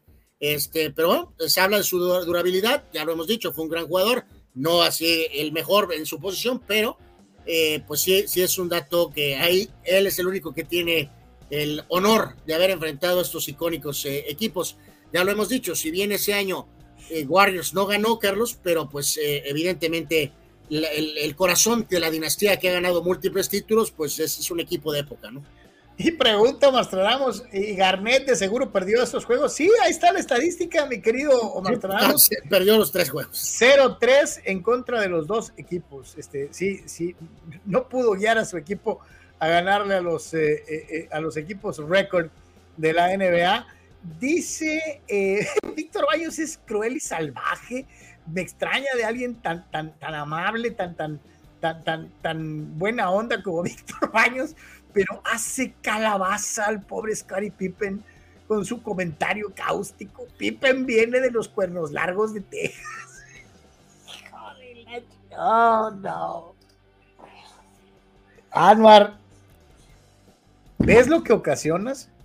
Haces que una persona decente como Víctor Baños caiga en el hecho de que tú eh, llames el pues, cornudo. De hecho, eh, yo no soy el problema, el problema es su ex esposa y el hijito del señor Michael, ¿no? Eh, Marco, pregunta, Carlos, que cómo te fue cuando entrevistaste a Pipe, ¿no? Básicamente. Por todo muy amable, muy, muy amable. de hecho, los únicos así que fueron medio distantes fueron Malone y Bert este, de muy lejitos, pero había tantos reporteros que no nos podíamos ni hacer. No, yo no me pude acercar a Carmalón a no menos de 4 o 5 metros de distancia. Entonces teníamos un stick con el micrófono para acercárselo. Eh, yo creo que ni me vio, O sea, porque además, pues había puro gabacho grandote y yo no estoy tan alto. Este, eh, y pues obviamente así, nomás se veía mi manita así. Este, Pippen se portó muy bien, muy, muy bien. Ya lo hemos dicho varias Pero era, otro, era otro Pippen, Anuar, ¿no? Ya lo hemos dicho varias veces, Marco, ¿no? Es una pena que, todos recordamos a este jugador que sí tenía sus detalles, eh, que al principio tenía aquellos casos de migraña y que esto y que el otro, eh, pero eh, jamás en la vida pensamos que iba a estar en el problemón que está ahora, ¿no? Lamentablemente, o sea, es una cosa muy, hasta triste, ¿no? Pues si quieres mencionamos nada más lo de Guardiola, Carlos, que es básicamente lo de hoy, que fue operado de la espalda, ¿no? Traía broncas en la espalda y pues eh, a, operarse y va a estar fuera pues un par de semanas. A lo que entendemos, creo que Juan Manuel Lillo regresó de nuevo al City, Carlos, y parece que él va a estar ejerciendo como increíble. Sí, aquel entrenador que estaba en el Dorados, que donde tiene esa conexión con Guardiola, eh, y obviamente desde sus tiempos, obviamente en España, pero pues ya las molestias eran muy, muy este, fuertes y fue operado. Eh, regresará a dirigir en un par de semanas, reiteramos. Por ahí también había un video que ahí le habían puesto un ticket por estacionarse donde no debía. Eh, en fin. Oye, además voltea a Guardiola y sabe quién soy, cabrón. Pues algo así, por así más o menos pasó, pero de todas maneras creo que al final sí le dieron su ticket. así que bueno, pues va a ser curioso ver al técnico eh, Juan Manuel Lillo como el, técnico operando al City, si es que él es el que está en ese rol, ¿no? Dice, tanto cargar que Guardiola para que le saliera la enfermedad en la espalda, ¿no? Este, y, pues sí, curioso, ¿no? Te digas que está en gran forma física, ¿no? O sea, está súper delgado y todo, y de, todas maneras operado en la espalda. Oye, sí, la, la, pobre Pippen. Los venados de Mazatlán ya preguntaron por Pippen. Qué oh pena, qué pena, pobre hombre, pobre hombre. Terrible, la verdad. Este, dice Chava Sarte, ¿quién ha sido el más mameluco que te tocó entrevistar? Ya lo dije. Eh, eh, primer lugar, indiscutible, Barry Bonds. Segundo, Dion Sanders. Hijo, no me dejaron ni acercarme, ¿no? No, no, O sea, fue una cosa terrible, ¿no? Este, eh, Bonds ni siquiera me volteó a ver. De perdía Dion volteó y me vio y se rió como diciendo, ¡ay, chi mexicano! este, pero, pero con Bones no me dejaron ni siquiera verlo, o sea, una cosa eh, eh, terrible, vergonzosa, espantosa, etcétera, etcétera, etcétera. Vamos a llegar al final del Deportes del día de hoy. Eh, estos canijos. Ah, dice, o sea, Marcos Jordan también lo van a operar de la espalda baja por el trabajito. Eh, sí, y él, no, y él no jugó básquet profesionalmente. Ay, ay, ay, ay, ay. Luis intentó, intentó jugar. Pippen como receptor de los borregos salvajes del TEC. Egresado de los cimarrones. Santo Dios, pobre hombre, pobre hombre, pobre hombre. Anuar, todo esto es consecuencia de tu irrespetuoso apodo al fulano. Eh, no, Carlos, eh, este muy normalito, este, con poco seguimiento portal de TMC, este, está eh, encima de esta noticia. Page 6 está arriba de esta noticia, abajo o por donde sea. Eh, es una cosa terrible. Qué pena por este hombre, qué pena. Vámonos a los videitos ya para irnos a comer, ya es hora. Este, eh, y eh, bueno, pues están nada menos y nada más que los videínes del día de hoy, este, empezando con un chapuzón, un chapuzón. Eh, pues nada más cayó ahí embarrado, literalmente. Te quería apoyar en la hojita. Pudo ser peor. este fulano se noqueó, literalmente se pegó acá una especie de Tarzán, región menos 44 y ¡buac! completamente. Bueno, este no estuvo tan mal. Y quedó embarrado ahí, Carlos. Este fulano, pues con su laptop, y pues simplemente se hundió con todo y su laptop. Eh, fulano aquí, eh, este sí cayó, no se mató ahí con un golpe en el cuello, o, quedó ahí eh, sin movimiento. Acá fulanos haciendo bromas. Esta es mala idea, ¿eh? absolutamente, y luego se sube y bueno, pues ahí está, embarrado completamente. Y el del teléfono atrás riéndose, Carlos, para la segunda toma, ¿no? Eh, acá fulano completamente perdió los tranques y rompió ahí el putter. Y acá el hombre musculoso cayó con todo y las dos damas. Y acá fulanete, ¡ah! Eso pasa cuando le quieres hacer al mameluco en, las sillas, ¿no? Este, eh, eh, y ya para cerrar, esta que pregunta Chava Zárate, Carlos, está durísimamente brava.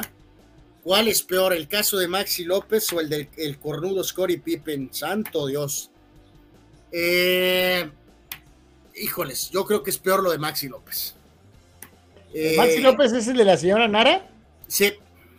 Sí, sí, ese es el peor, esa es la madre de todas las cornudeces, güey. O sea, eh, hay que decirlo que ya la historia final, eh, bueno, no es final, pero Maxi López está ahorita eh, casado de nuevo, Carlos, vive feliz, mientras que la relación Wanda Nara y Icardi terminó como pareja. Este y este Icardi está ya perdido en Turquía. Eh, mientras la señora es feliz por todo el mundo. Así que como dicen por ahí, pues karma, ¿no? Karma. Gracias al buen Ata Carrasco, que fue el que se mochó el día de hoy. Ata, abrazo grandote, gracias por tu apoyo, gracias por tu participación. Como siempre, eh, a todos, a todos los que nos hacen favor de apoyarnos económicamente con la realización de Deportes, muchísimas, muchísimas gracias. Dice Gerardo Atista López que eh, Pipe no hubiera podido hacerlo de la silla, porque los cuernos se lo hubiesen impedido. Eh, probablemente. Oh my God. Bueno, señores, nos, vemos si Dios quiere el día de mañana en otro de por tres, agradeciendo como siempre el favor, su atención y preferencia, invitándolos si Dios quiere a, eh, acompañarnos igualmente mañana en punto de las 12 del mediodía. Gracias, canal. Gracias a todos. pasen eh, buen día. Hasta luego. Buena tarde, buen provecho. Pase bien.